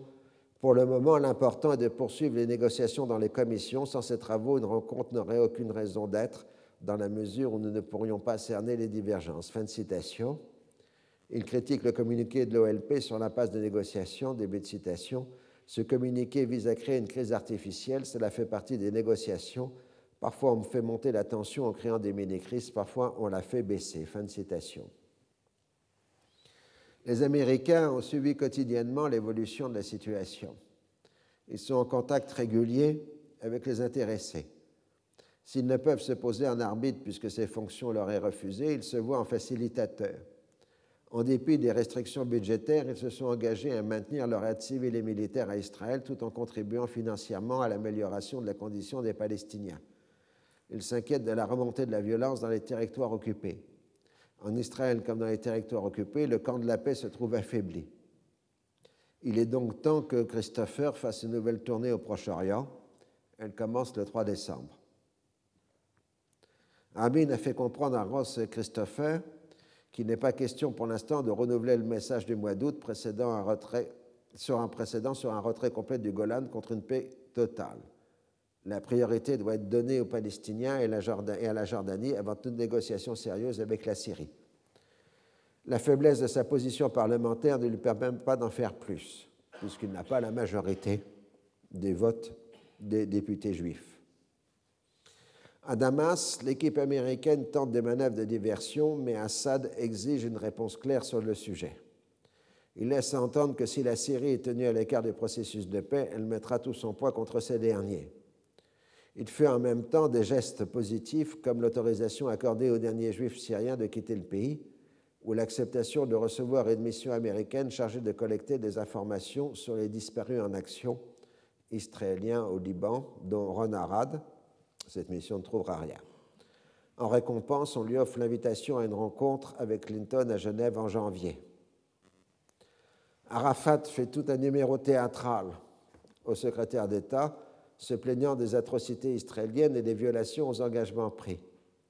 S'il n'y a pas d'accord avant le 13 décembre, toute la région serait affectée par ce désastre. Impassible, Christopher en tire la conclusion que le chef de l'OLP ne se comporte pas en négociateur rationnel et que surtout il n'est pas fiable. Il faut dire qu'en dehors de sa courtoisie de juriste, le secrétaire d'État a plutôt une opinion négative de ses interlocuteurs arabes, avec qui aucune sympathie ne s'établit, contrairement à ses rapports avec les Israéliens. un second entretien le 12 décembre à Tunis, Arafat se montre plus pragmatique et promet qu'il n'y aura pas de crise en cas d'absence d'un écart immédiat. En fait, en marge du voyage du secrétaire d'État, des progrès ont été enregistrés. Amnon le chef de Shin Bet, ont réussi à établir d'excellentes relations de travail avec Mohamed Darlan, chargé de la sécurité de la bande de Gaza, et Jibril Rajoub, chargé de celle de la Cisjordanie. Ces deux responsables de l'OLP parlent couramment l'hébreu, ayant passé respectivement 5 et 12 ans dans les prisons israéliennes. Euh, quand les Palestiniens voyaient arriver des immigrants russes qui parlaient très mal l'hébreu, ils disaient Vous devriez les mettre quelques années en prison, comme ça ils seraient mieux l'hébreu. C'était une blague palestinienne, mais euh, ça remonte à une certaine efficacité. On discute de la façon dont les services de l'ALP prendront en charge la coordination de la lutte contre le terrorisme les négociateurs israéliens sont prisonniers de leurs propres contradictions.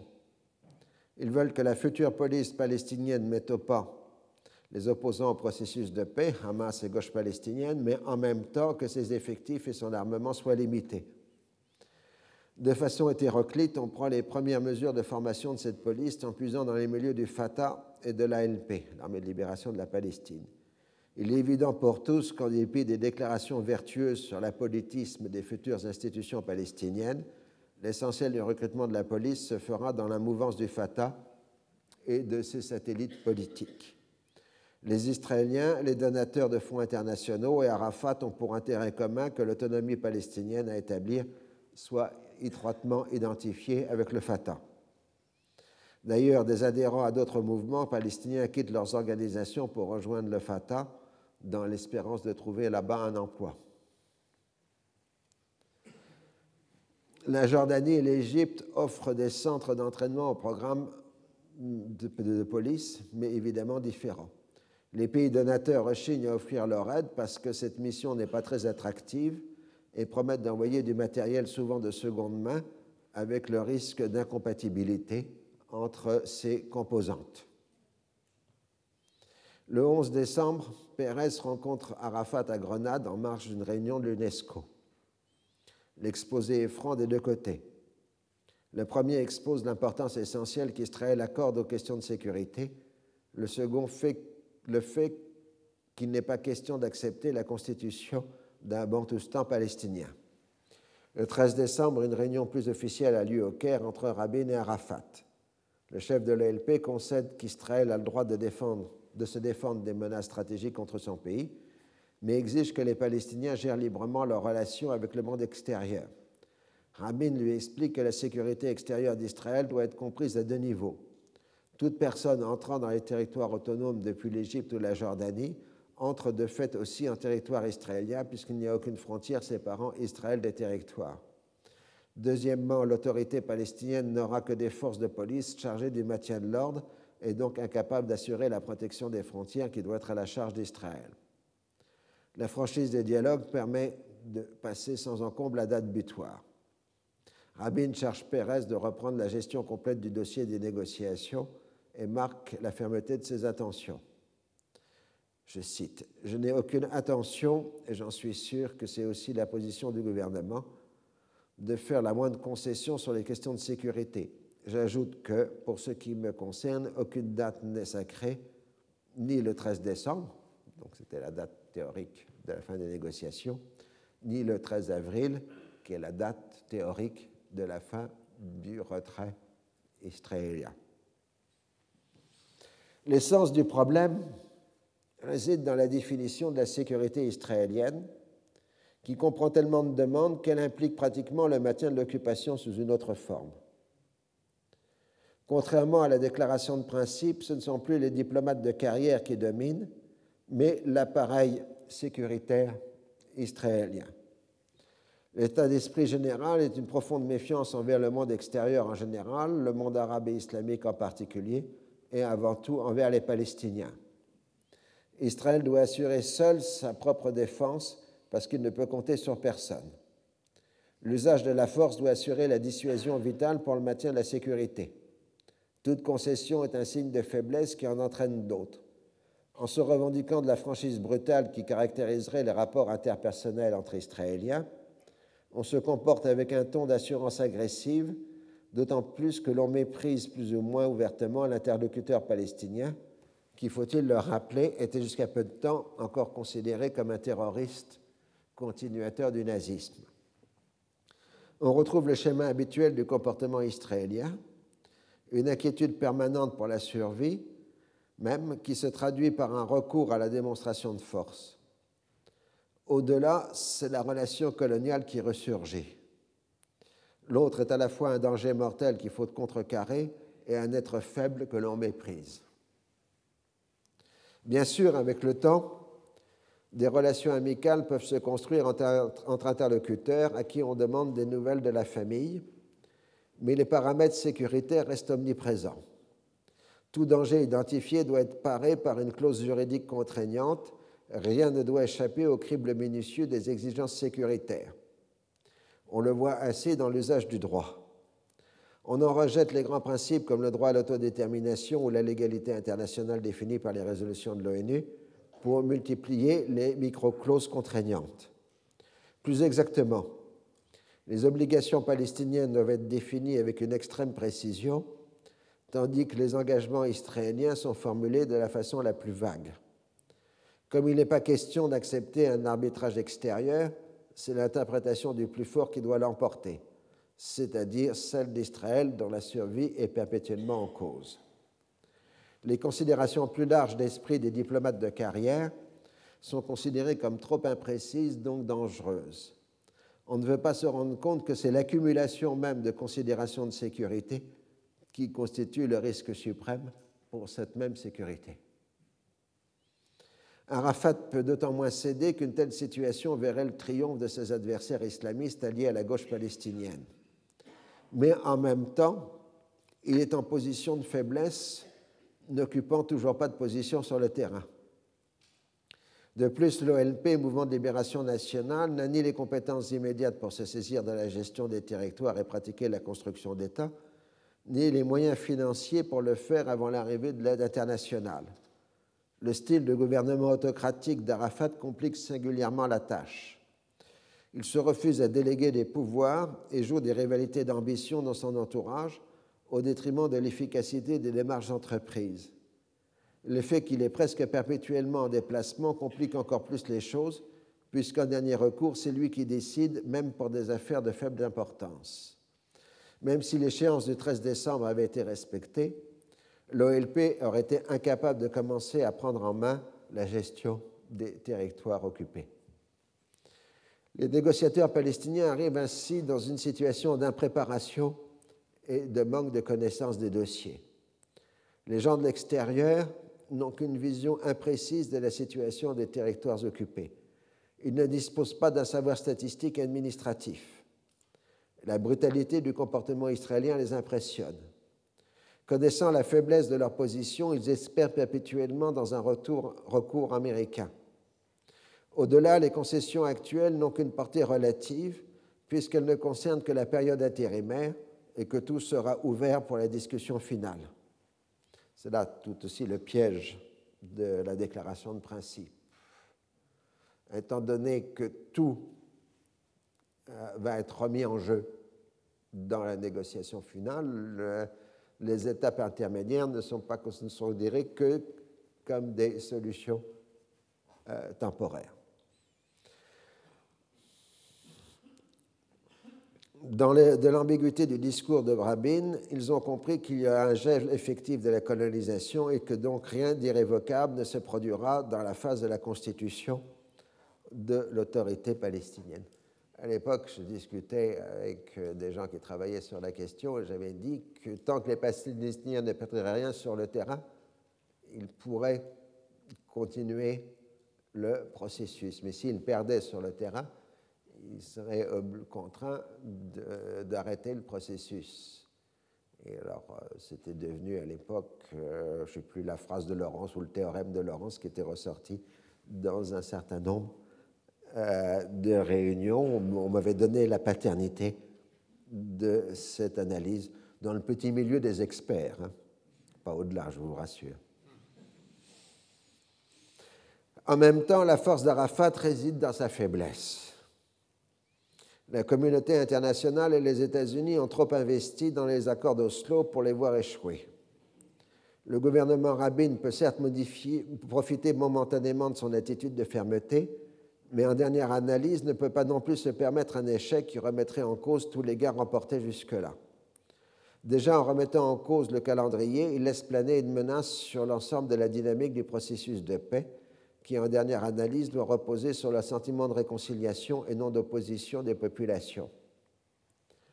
La solution réside dans l'aménagement formel d'un certain nombre de points essentiels afin de ménager la susceptibilité nationale des Palestiniens et dans l'articulation avec la phase finale qui, seule en théorie, doit être créatrice de droits définitifs. Autrement dit, l'OLP pourra se permettre des concessions définies comme temporaires, puisqu'elles ne sont que temporaires. Encore faudrait-il que le règlement final proposé soit acceptable pour les Palestiniens. Là, la dissymétrie des positions est criante. L'OLP ne peut que revendiquer un État palestinien sur la totalité des territoires occupés, y compris Jérusalem-Est. L'abandon du reste de la Palestine historique étant le maximum qu'elle peut se permettre, tandis que le gouvernement Rabin refuse de s'exprimer sur le contenu de ce règlement, ne sachant pas lui-même où il veut en venir, et que les États-Unis s'alignent sur la position israélienne tout en espérant silencieusement qu'elles ne seront pas trop défavorables aux Palestiniens. Et là, on retrouve ce problème permanent dans le système politique israélien, celui des fuites. Euh, donc, si le gouvernement ou une équipe gouvernementale euh, définit le programme final dès maintenant, on est à peu près sûr qu'il sera fuité dans la presse israélienne dans les semaines qui viennent. Euh, donc, à ce moment-là, ça mettrait le gouvernement israélien en faiblesse pour la négociation. Donc, on ne, analyse, on ne prépare pas le futur pour éviter les fuites, donc on reste dans la détermination euh, des euh, positions. La logique des négociateurs de Slow est que le processus apportera un plus aux Palestiniens et aux Israéliens, ce qui leur permettra de compenser ce qu'ils sont obligés de concéder. Ils veulent s'échapper à la nature du conflit, qui est un jeu à somme nulle, dans lequel tout avantage acquis d'une partie se fait au détriment de l'autre, d'où l'importance apportée à l'amélioration des conditions matérielles. Ce n'est pas prendre en compte au nom du pragmatisme le projet national sioniste qui couvre bien l'ensemble de la terre d'Israël, d'où l'opposition véhémente de la droite et des mouvements de colons, et la nature inacceptable pour les Palestiniens du maintien d'un contrôle permanent de leur vie au nom des impératifs de sécurité d'Israël. L'aide internationale introduit de nouveaux acteurs, créant un espace multilatéral d'intervention. La Banque mondiale établit toute une série de fonds destinés à financer la constitution de l'autorité palestinienne. En octobre 1993 est ainsi créé le Technical Assistance Trust Fund, TATF, chargé des études préparatoires à la constitution des institutions palestiniennes. En novembre 1993, c'est le Trust Fund for Gaza and the West Bank, TFGWB, chargé du financement d'urgence des premières institutions palestiniennes. En janvier 1994, c'est le Holtz Fund, destiné à assurer le financement des premières années des institutions palestiniennes. L'idée générale est de créer rapidement des réalités tangibles sur le terrain dont le financement serait par la suite assuré par la création d'une fiscalité proprement palestinienne. Comme politiquement, on ne peut pas traiter de constitution d'État, state making, on ne parle que de fabrication d'institutions, institution building, et de développement économique. Si la gestion se veut en quelque sorte apolitique, elle se heurte en permanence aux exigences contradictoires des Palestiniens et des Israéliens et à la méfiance des Américains qui souhaiteraient avoir un contrôle des financements qu'ils ne fournissent pas. Le rôle moteur de la Banque mondiale s'explique aussi par le double refus des États-Unis et d'Israël de donner un rôle à l'ONU dans la constitution de l'autorité palestinienne. Néanmoins, le réalisme impose aussi l'application des agences de l'ONU dans cette, dans cette reconstruction, en premier lieu l'UNRWA, qui a pour elle la présence sur le terrain depuis près d'un demi-siècle, avec un capital d'expérience et de compétences. Donc, on a les institutions nouvelles, les fonds montés par la Banque mondiale, et à côté, les agences de l'ONU euh, qui euh, travaillent euh, plus les ONG en général. Donc vous avez une multiplicité d'acteurs extérieurs qui vont intervenir dans le dossier, qui sont généralement donc des, institutions internationales, hein, ou multinationales, ou des ONG, etc. C'est-à-dire que ça va vraiment commencer à être peuplé n'est pas seulement de Palestiniens. Pendant que les négociations reprennent d'abord en Norvège, puis en France et enfin en Égypte, avec des échanges de propositions, la violence continue dans les territoires avec des attentats contre les colons et l'armée israélienne. Les négociateurs israéliens accusent les Palestiniens de vouloir marchander en permanence et de multiplier les chicaneries au détriment de l'architecture générale de la déclaration de principe. Sans tenir compte des multiples ambiguïtés du texte, ils en donnent une lecture juridique rigide. On admet le principe d'un contrôle commun des voies d'accès au territoire palestinien sans arriver à se mettre d'accord pour savoir qui décidera en dernier ressort. Les Palestiniens restent inébranlables sur la question de l'entrée des Palestiniens de la diaspora pour Rabin le 31 décembre, je cite, Il est inconcevable que nous fassions des concessions pour ce qui concerne le contrôle aux entrées des territoires. Nous ne pouvons pas fermer les yeux sur le risque d'un afflux de 100 à 150 000 réfugiés palestiniens vers Gaza et Jéricho. Nous ne sommes pas pressés. La situation existant à l'heure actuelle dans les territoires peut rester la même. Fin de citation. En voulant maintenir le statu quo démographique dans les territoires, les Israéliens se dotent ainsi d'un contrôle absolu sur la composition de la population palestinienne et sur l'interaction entre Palestiniens de l'intérieur et ceux de l'extérieur. Arafat, de son côté, exige une application précise à la lettre de l'accord. Je cite Quand on dit retrait de Gaza et de Jéricho, cela veut dire retrait et non redéploiement. Il faut que ce soit clair pour tous nous n'allons pas vivre dans un ghetto ou dans un bantoustan. Nous n'accepterons n'acceptons en aucun cas ces conditions qu'Itzhak Rabin et d'autres essayent d'imposer au peuple palestinien. Fin de citation. Toute une dramaturgie de suspension et de reprise des négociations s'installe. Une centaine de prisonniers palestiniens sont libérés en guise de geste politique de la part d'Israël. On progresse rapidement dans la question du transfert des compétences civiles. Après avoir longuement tergiversé, L'OLP signe le 7 janvier avec la Jordanie une déclaration de coopération dans le domaine économique qui reprend les grandes lignes d'un accord élaboré depuis deux mois.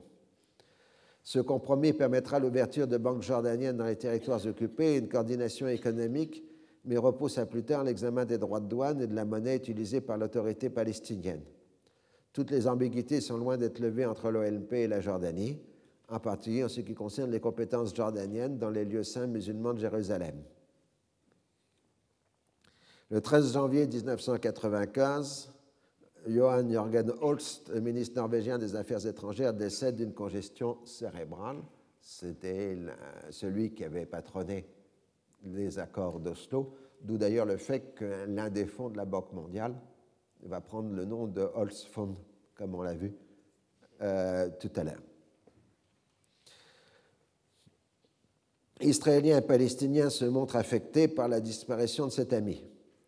Comme Terje Larsen passera bientôt au service de l'ONU, la Norvège va largement se désengager de la gestion politique du processus de paix, mais conservera un rôle essentiel dans l'organisation de l'aide internationale. Tout en prétendant avoir une position d'équilibre entre les Européens et les Américains, elle s'alignera pour l'essentiel sur les positions des États-Unis. À la fin de 1993, une autre négociation arrive à son terme le Saint-Siège a profité de la conjecture créée par la conférence de Madrid pour ouvrir en juillet 1992 une négociation directe avec l'État hébreu afin de régler les différents contentieux et arriver à une reconnaissance d'État à État. Oslo I a permis d'accélérer la procédure. L'accord a pour but la normalisation des rapports entre le Vatican et Israël. Le préambule renvoie au caractère unique, à la signification universelle de la Terre sainte et à la nature unique des relations entre l'Église catholique et le peuple juif, au processus historique de réconciliation et la compréhension de l'amitié mutuelle grandissante entre catholiques et juifs. Du côté israélien, la liberté de religion et de conscience est définie selon la déclaration d'indépendance de l'État d'Israël, la déclaration universelle des droits de l'homme et les autres actes internationaux auxquels Israël est partie.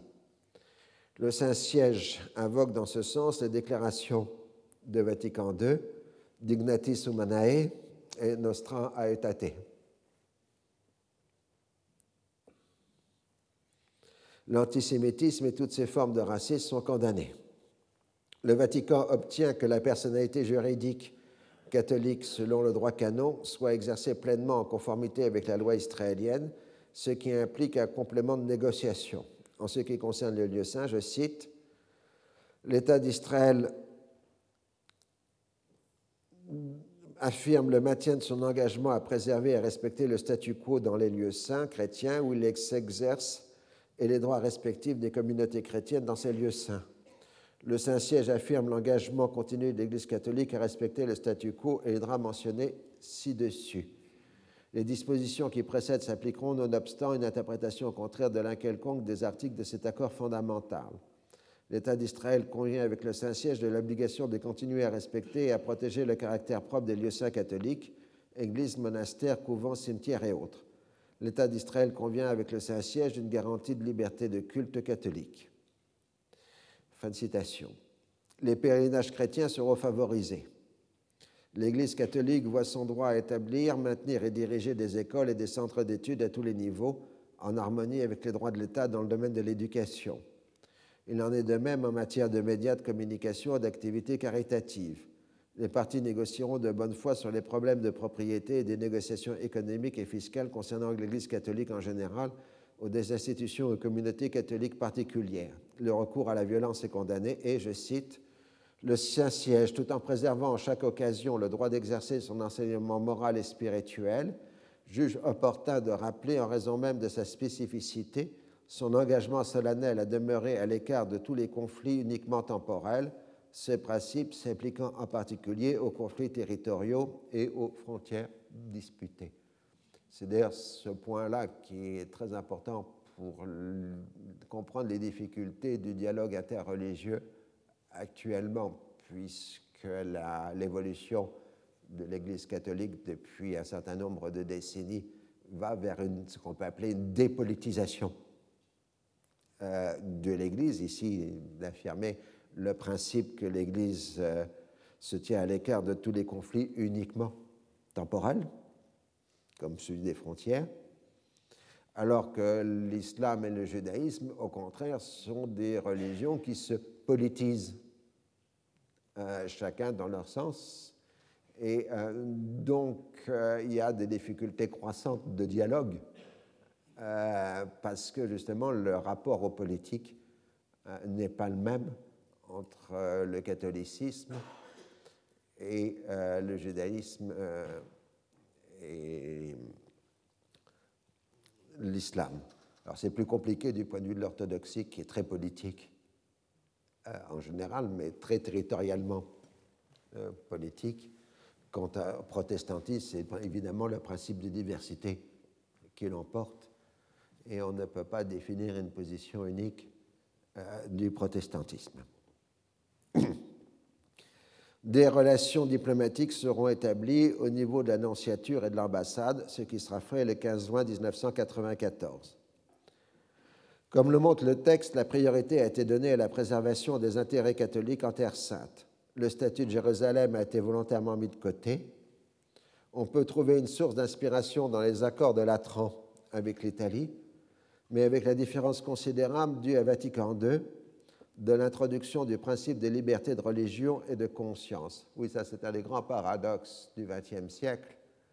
Autant l'Église du XIXe siècle avait condamné la liberté de religion et de conscience, autant l'Église de, la seconde moitié du XXe siècle, disons à partir de Vatican II, va faire de la liberté de religion et de conscience un axe majeur de son action euh, politique, euh, ne serait-ce que ça permet le droit de conversion, ce qui est important en terre d'islam, mais aussi euh, en Israël. Euh, donc, mais en même temps, c'est tout à fait réconfortant parce qu'on croit toujours que les positions des, religions sont éternelles et inébranlables, alors que le cas du catholicisme montre que une religion en un siècle peut changer, totalement de position, puisque la liberté de conscience était condamnée euh, au XIXe siècle et est devenue au contraire un élément essentiel dans la seconde moitié euh, du XXe siècle. Cet accord est très mal reçu par la droite religieuse israélienne qui fait porter la responsabilité de la Shoah sur l'antisémitisme chrétien et par le Hamas qui, dans un communiqué, condamne cet accord qui n'aurait jamais vu le jour si l'OLP n'avait pas reconnu Israël et bradé les droits des Palestiniens. Le Hezbollah adopte une position analogue. La Ligue des États arabes exprime sa vive préoccupation et sa crainte que l'article stipulant le respect du statu quo dans les lieux saints des territoires occupés ne soit interprété comme approbation de l'occupation israélienne des territoires palestiniens. L'attention se concentre ensuite sur le sommet américano-syrien de Genève. Des rumeurs ont couru de l'existence de contacts secrets entre Israël et la Syrie. Elles ont été démenties par les deux parties, les Israéliens évoquant des contacts d'universitaires, ce qui est déjà en soi très surprenant, puisque les ressortissants syriens et libanais ont l'interdiction sous peine de poursuite de se trouver dans une même enceinte que des ressortissants israéliens. J'avais l'habitude dans cette période euh, que si on avait des universitaires israéliens et des universitaires libanais ou syriens, eh bien, une partie d'entre eux disparaissait du programme.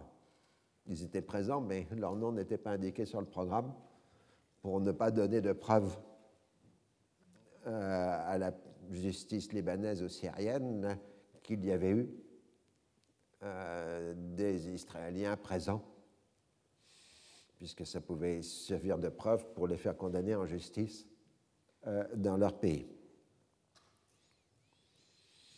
La Syrie a par ailleurs assuré depuis le début de janvier une véritable trêve au Liban Sud. Damas a expliqué au Hezbollah qu'il faut tout faire pour éviter qu'Israël ne sabote le sommet américano-syrien.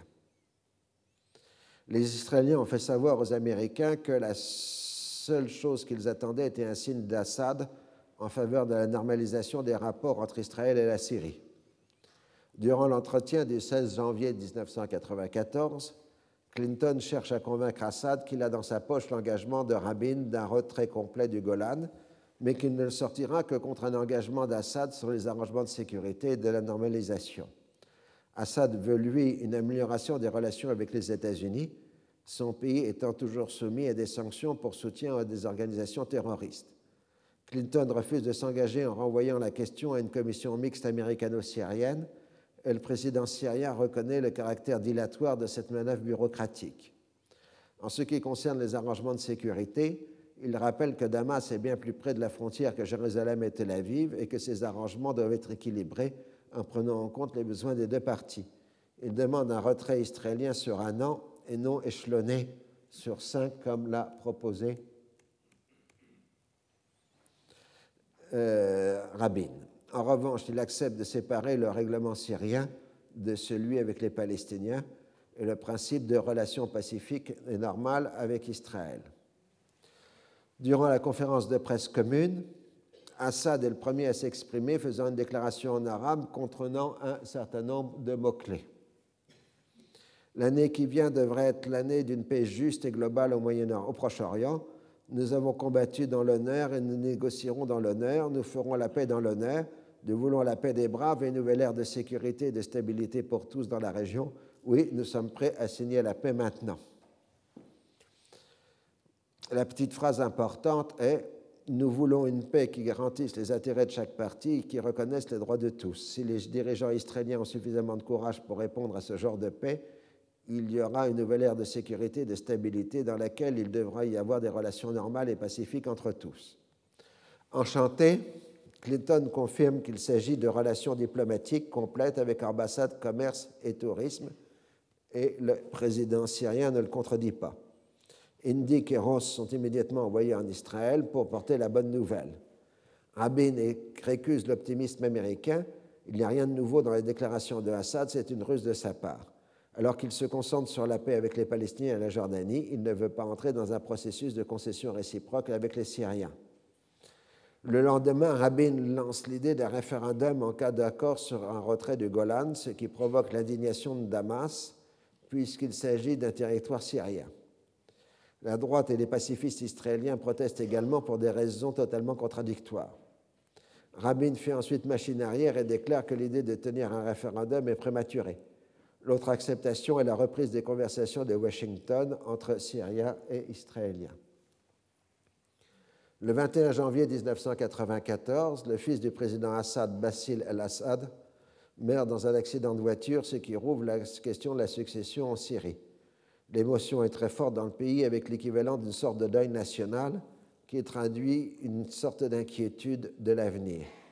Les vertus célébrées du défunt, comme la générosité et la clémence, peuvent apparaître comme une critique implicite du comportement de son père. Le second fils, Bachar, est rappelé de la Grande-Bretagne où il fait des études d'ophtalmologie. On se prépare à l'informer rapidement à la succession. Rabin fait transmettre ses condoléances par le biais des Américains. Les discussions de Washington reprennent le 24 janvier. Le même débat sans fin reprend. Les Israéliens veulent parler de la définition de la paix avant d'aborder celle du retrait. Les Syriens, évidemment, veulent l'ordre contraire des priorités. Les Américains s'alignent sur la position des Israéliens tout en ayant des doutes sur le sérieux de leurs intentions de progresser dans le dossier syrien. Dans l'interprétation des, des intentions syriennes se posent deux écoles. La première voit une simple tactique pour récupérer le Golan sans aller plus loin que la simple non-belligérance d'où le refus de Assad d'entreprendre des démarches analogues à celles de Sadat à Jérusalem. Il faut un choc psychologique de cette nature pour faire avancer la paix. C'est ce qu'explique Rabin au journal français Libération le 28 janvier 1994. Dans une démocratie comme Israël, on ne peut résoudre un problème crucial sans l'assentiment de l'opinion, au moins de la majorité. Souvenez-vous de la paix avec l'Égypte. Elle n'a été possible que parce que le président Sadat, en se rendant à Jérusalem, a convaincu les Israéliens par son discours à la Knesset de ses intentions pacifiques. Il a ainsi effacé la haine et le soupçon accumulés durant 28 ans de conflit. Le président Assad n'a pas fait 2% du chemin parcouru par le président Sadat pour convaincre l'opinion israélienne. Quand, durant la conférence de presse à Genève, un journaliste américain a interrogé le président Assad sur le sens qu'il donne à un mot paix, ce dernier a laissé Bill Clinton répondre à sa place. La seconde école souligne la cohérence de la démarche du président syrien, qui depuis plusieurs années se pose en héros de la guerre héros de la paix, mais qui n'est pas prêt à céder sur les impératifs de sécurité de son pays, ni sur son honneur qui passe par une récupération intégrale des territoires perdus. D'autre part, le caractère très fermé que le régime bassiste impose à son pays se prête mal à une normalisation qui requiert une ouverture sur l'extérieur considérée comme dangereuse pour la survie de la dictature. En tout cas, dans les premiers jours de février, le Hezbollah reprend ses opérations au Liban Sud, infligeant à Israël de nouvelles pertes de soldats, 4 tués et 5 blessés le 7 février. Et Oud Barak est obligé de reconnaître la nature de la situation. Ce qui se passe ici est une véritable guerre. Nous infligeons des pertes sévères à l'adversaire, mais il est inévitable que nous en subissions. Selon le coordinateur israélien pour les affaires du Liban, Ori Lebrani, en laissant le Hezbollah dans le Liban Sud, le président Assad veut nous prouver qu'il dispose d'une carte dans les négociations. Il veut nous imposer un prix pour lever cette menace. Et voilà, vous en saurez tout pour aujourd'hui. Retrouvez tous les contenus du Collège de France sur www.colège-2-france.fr.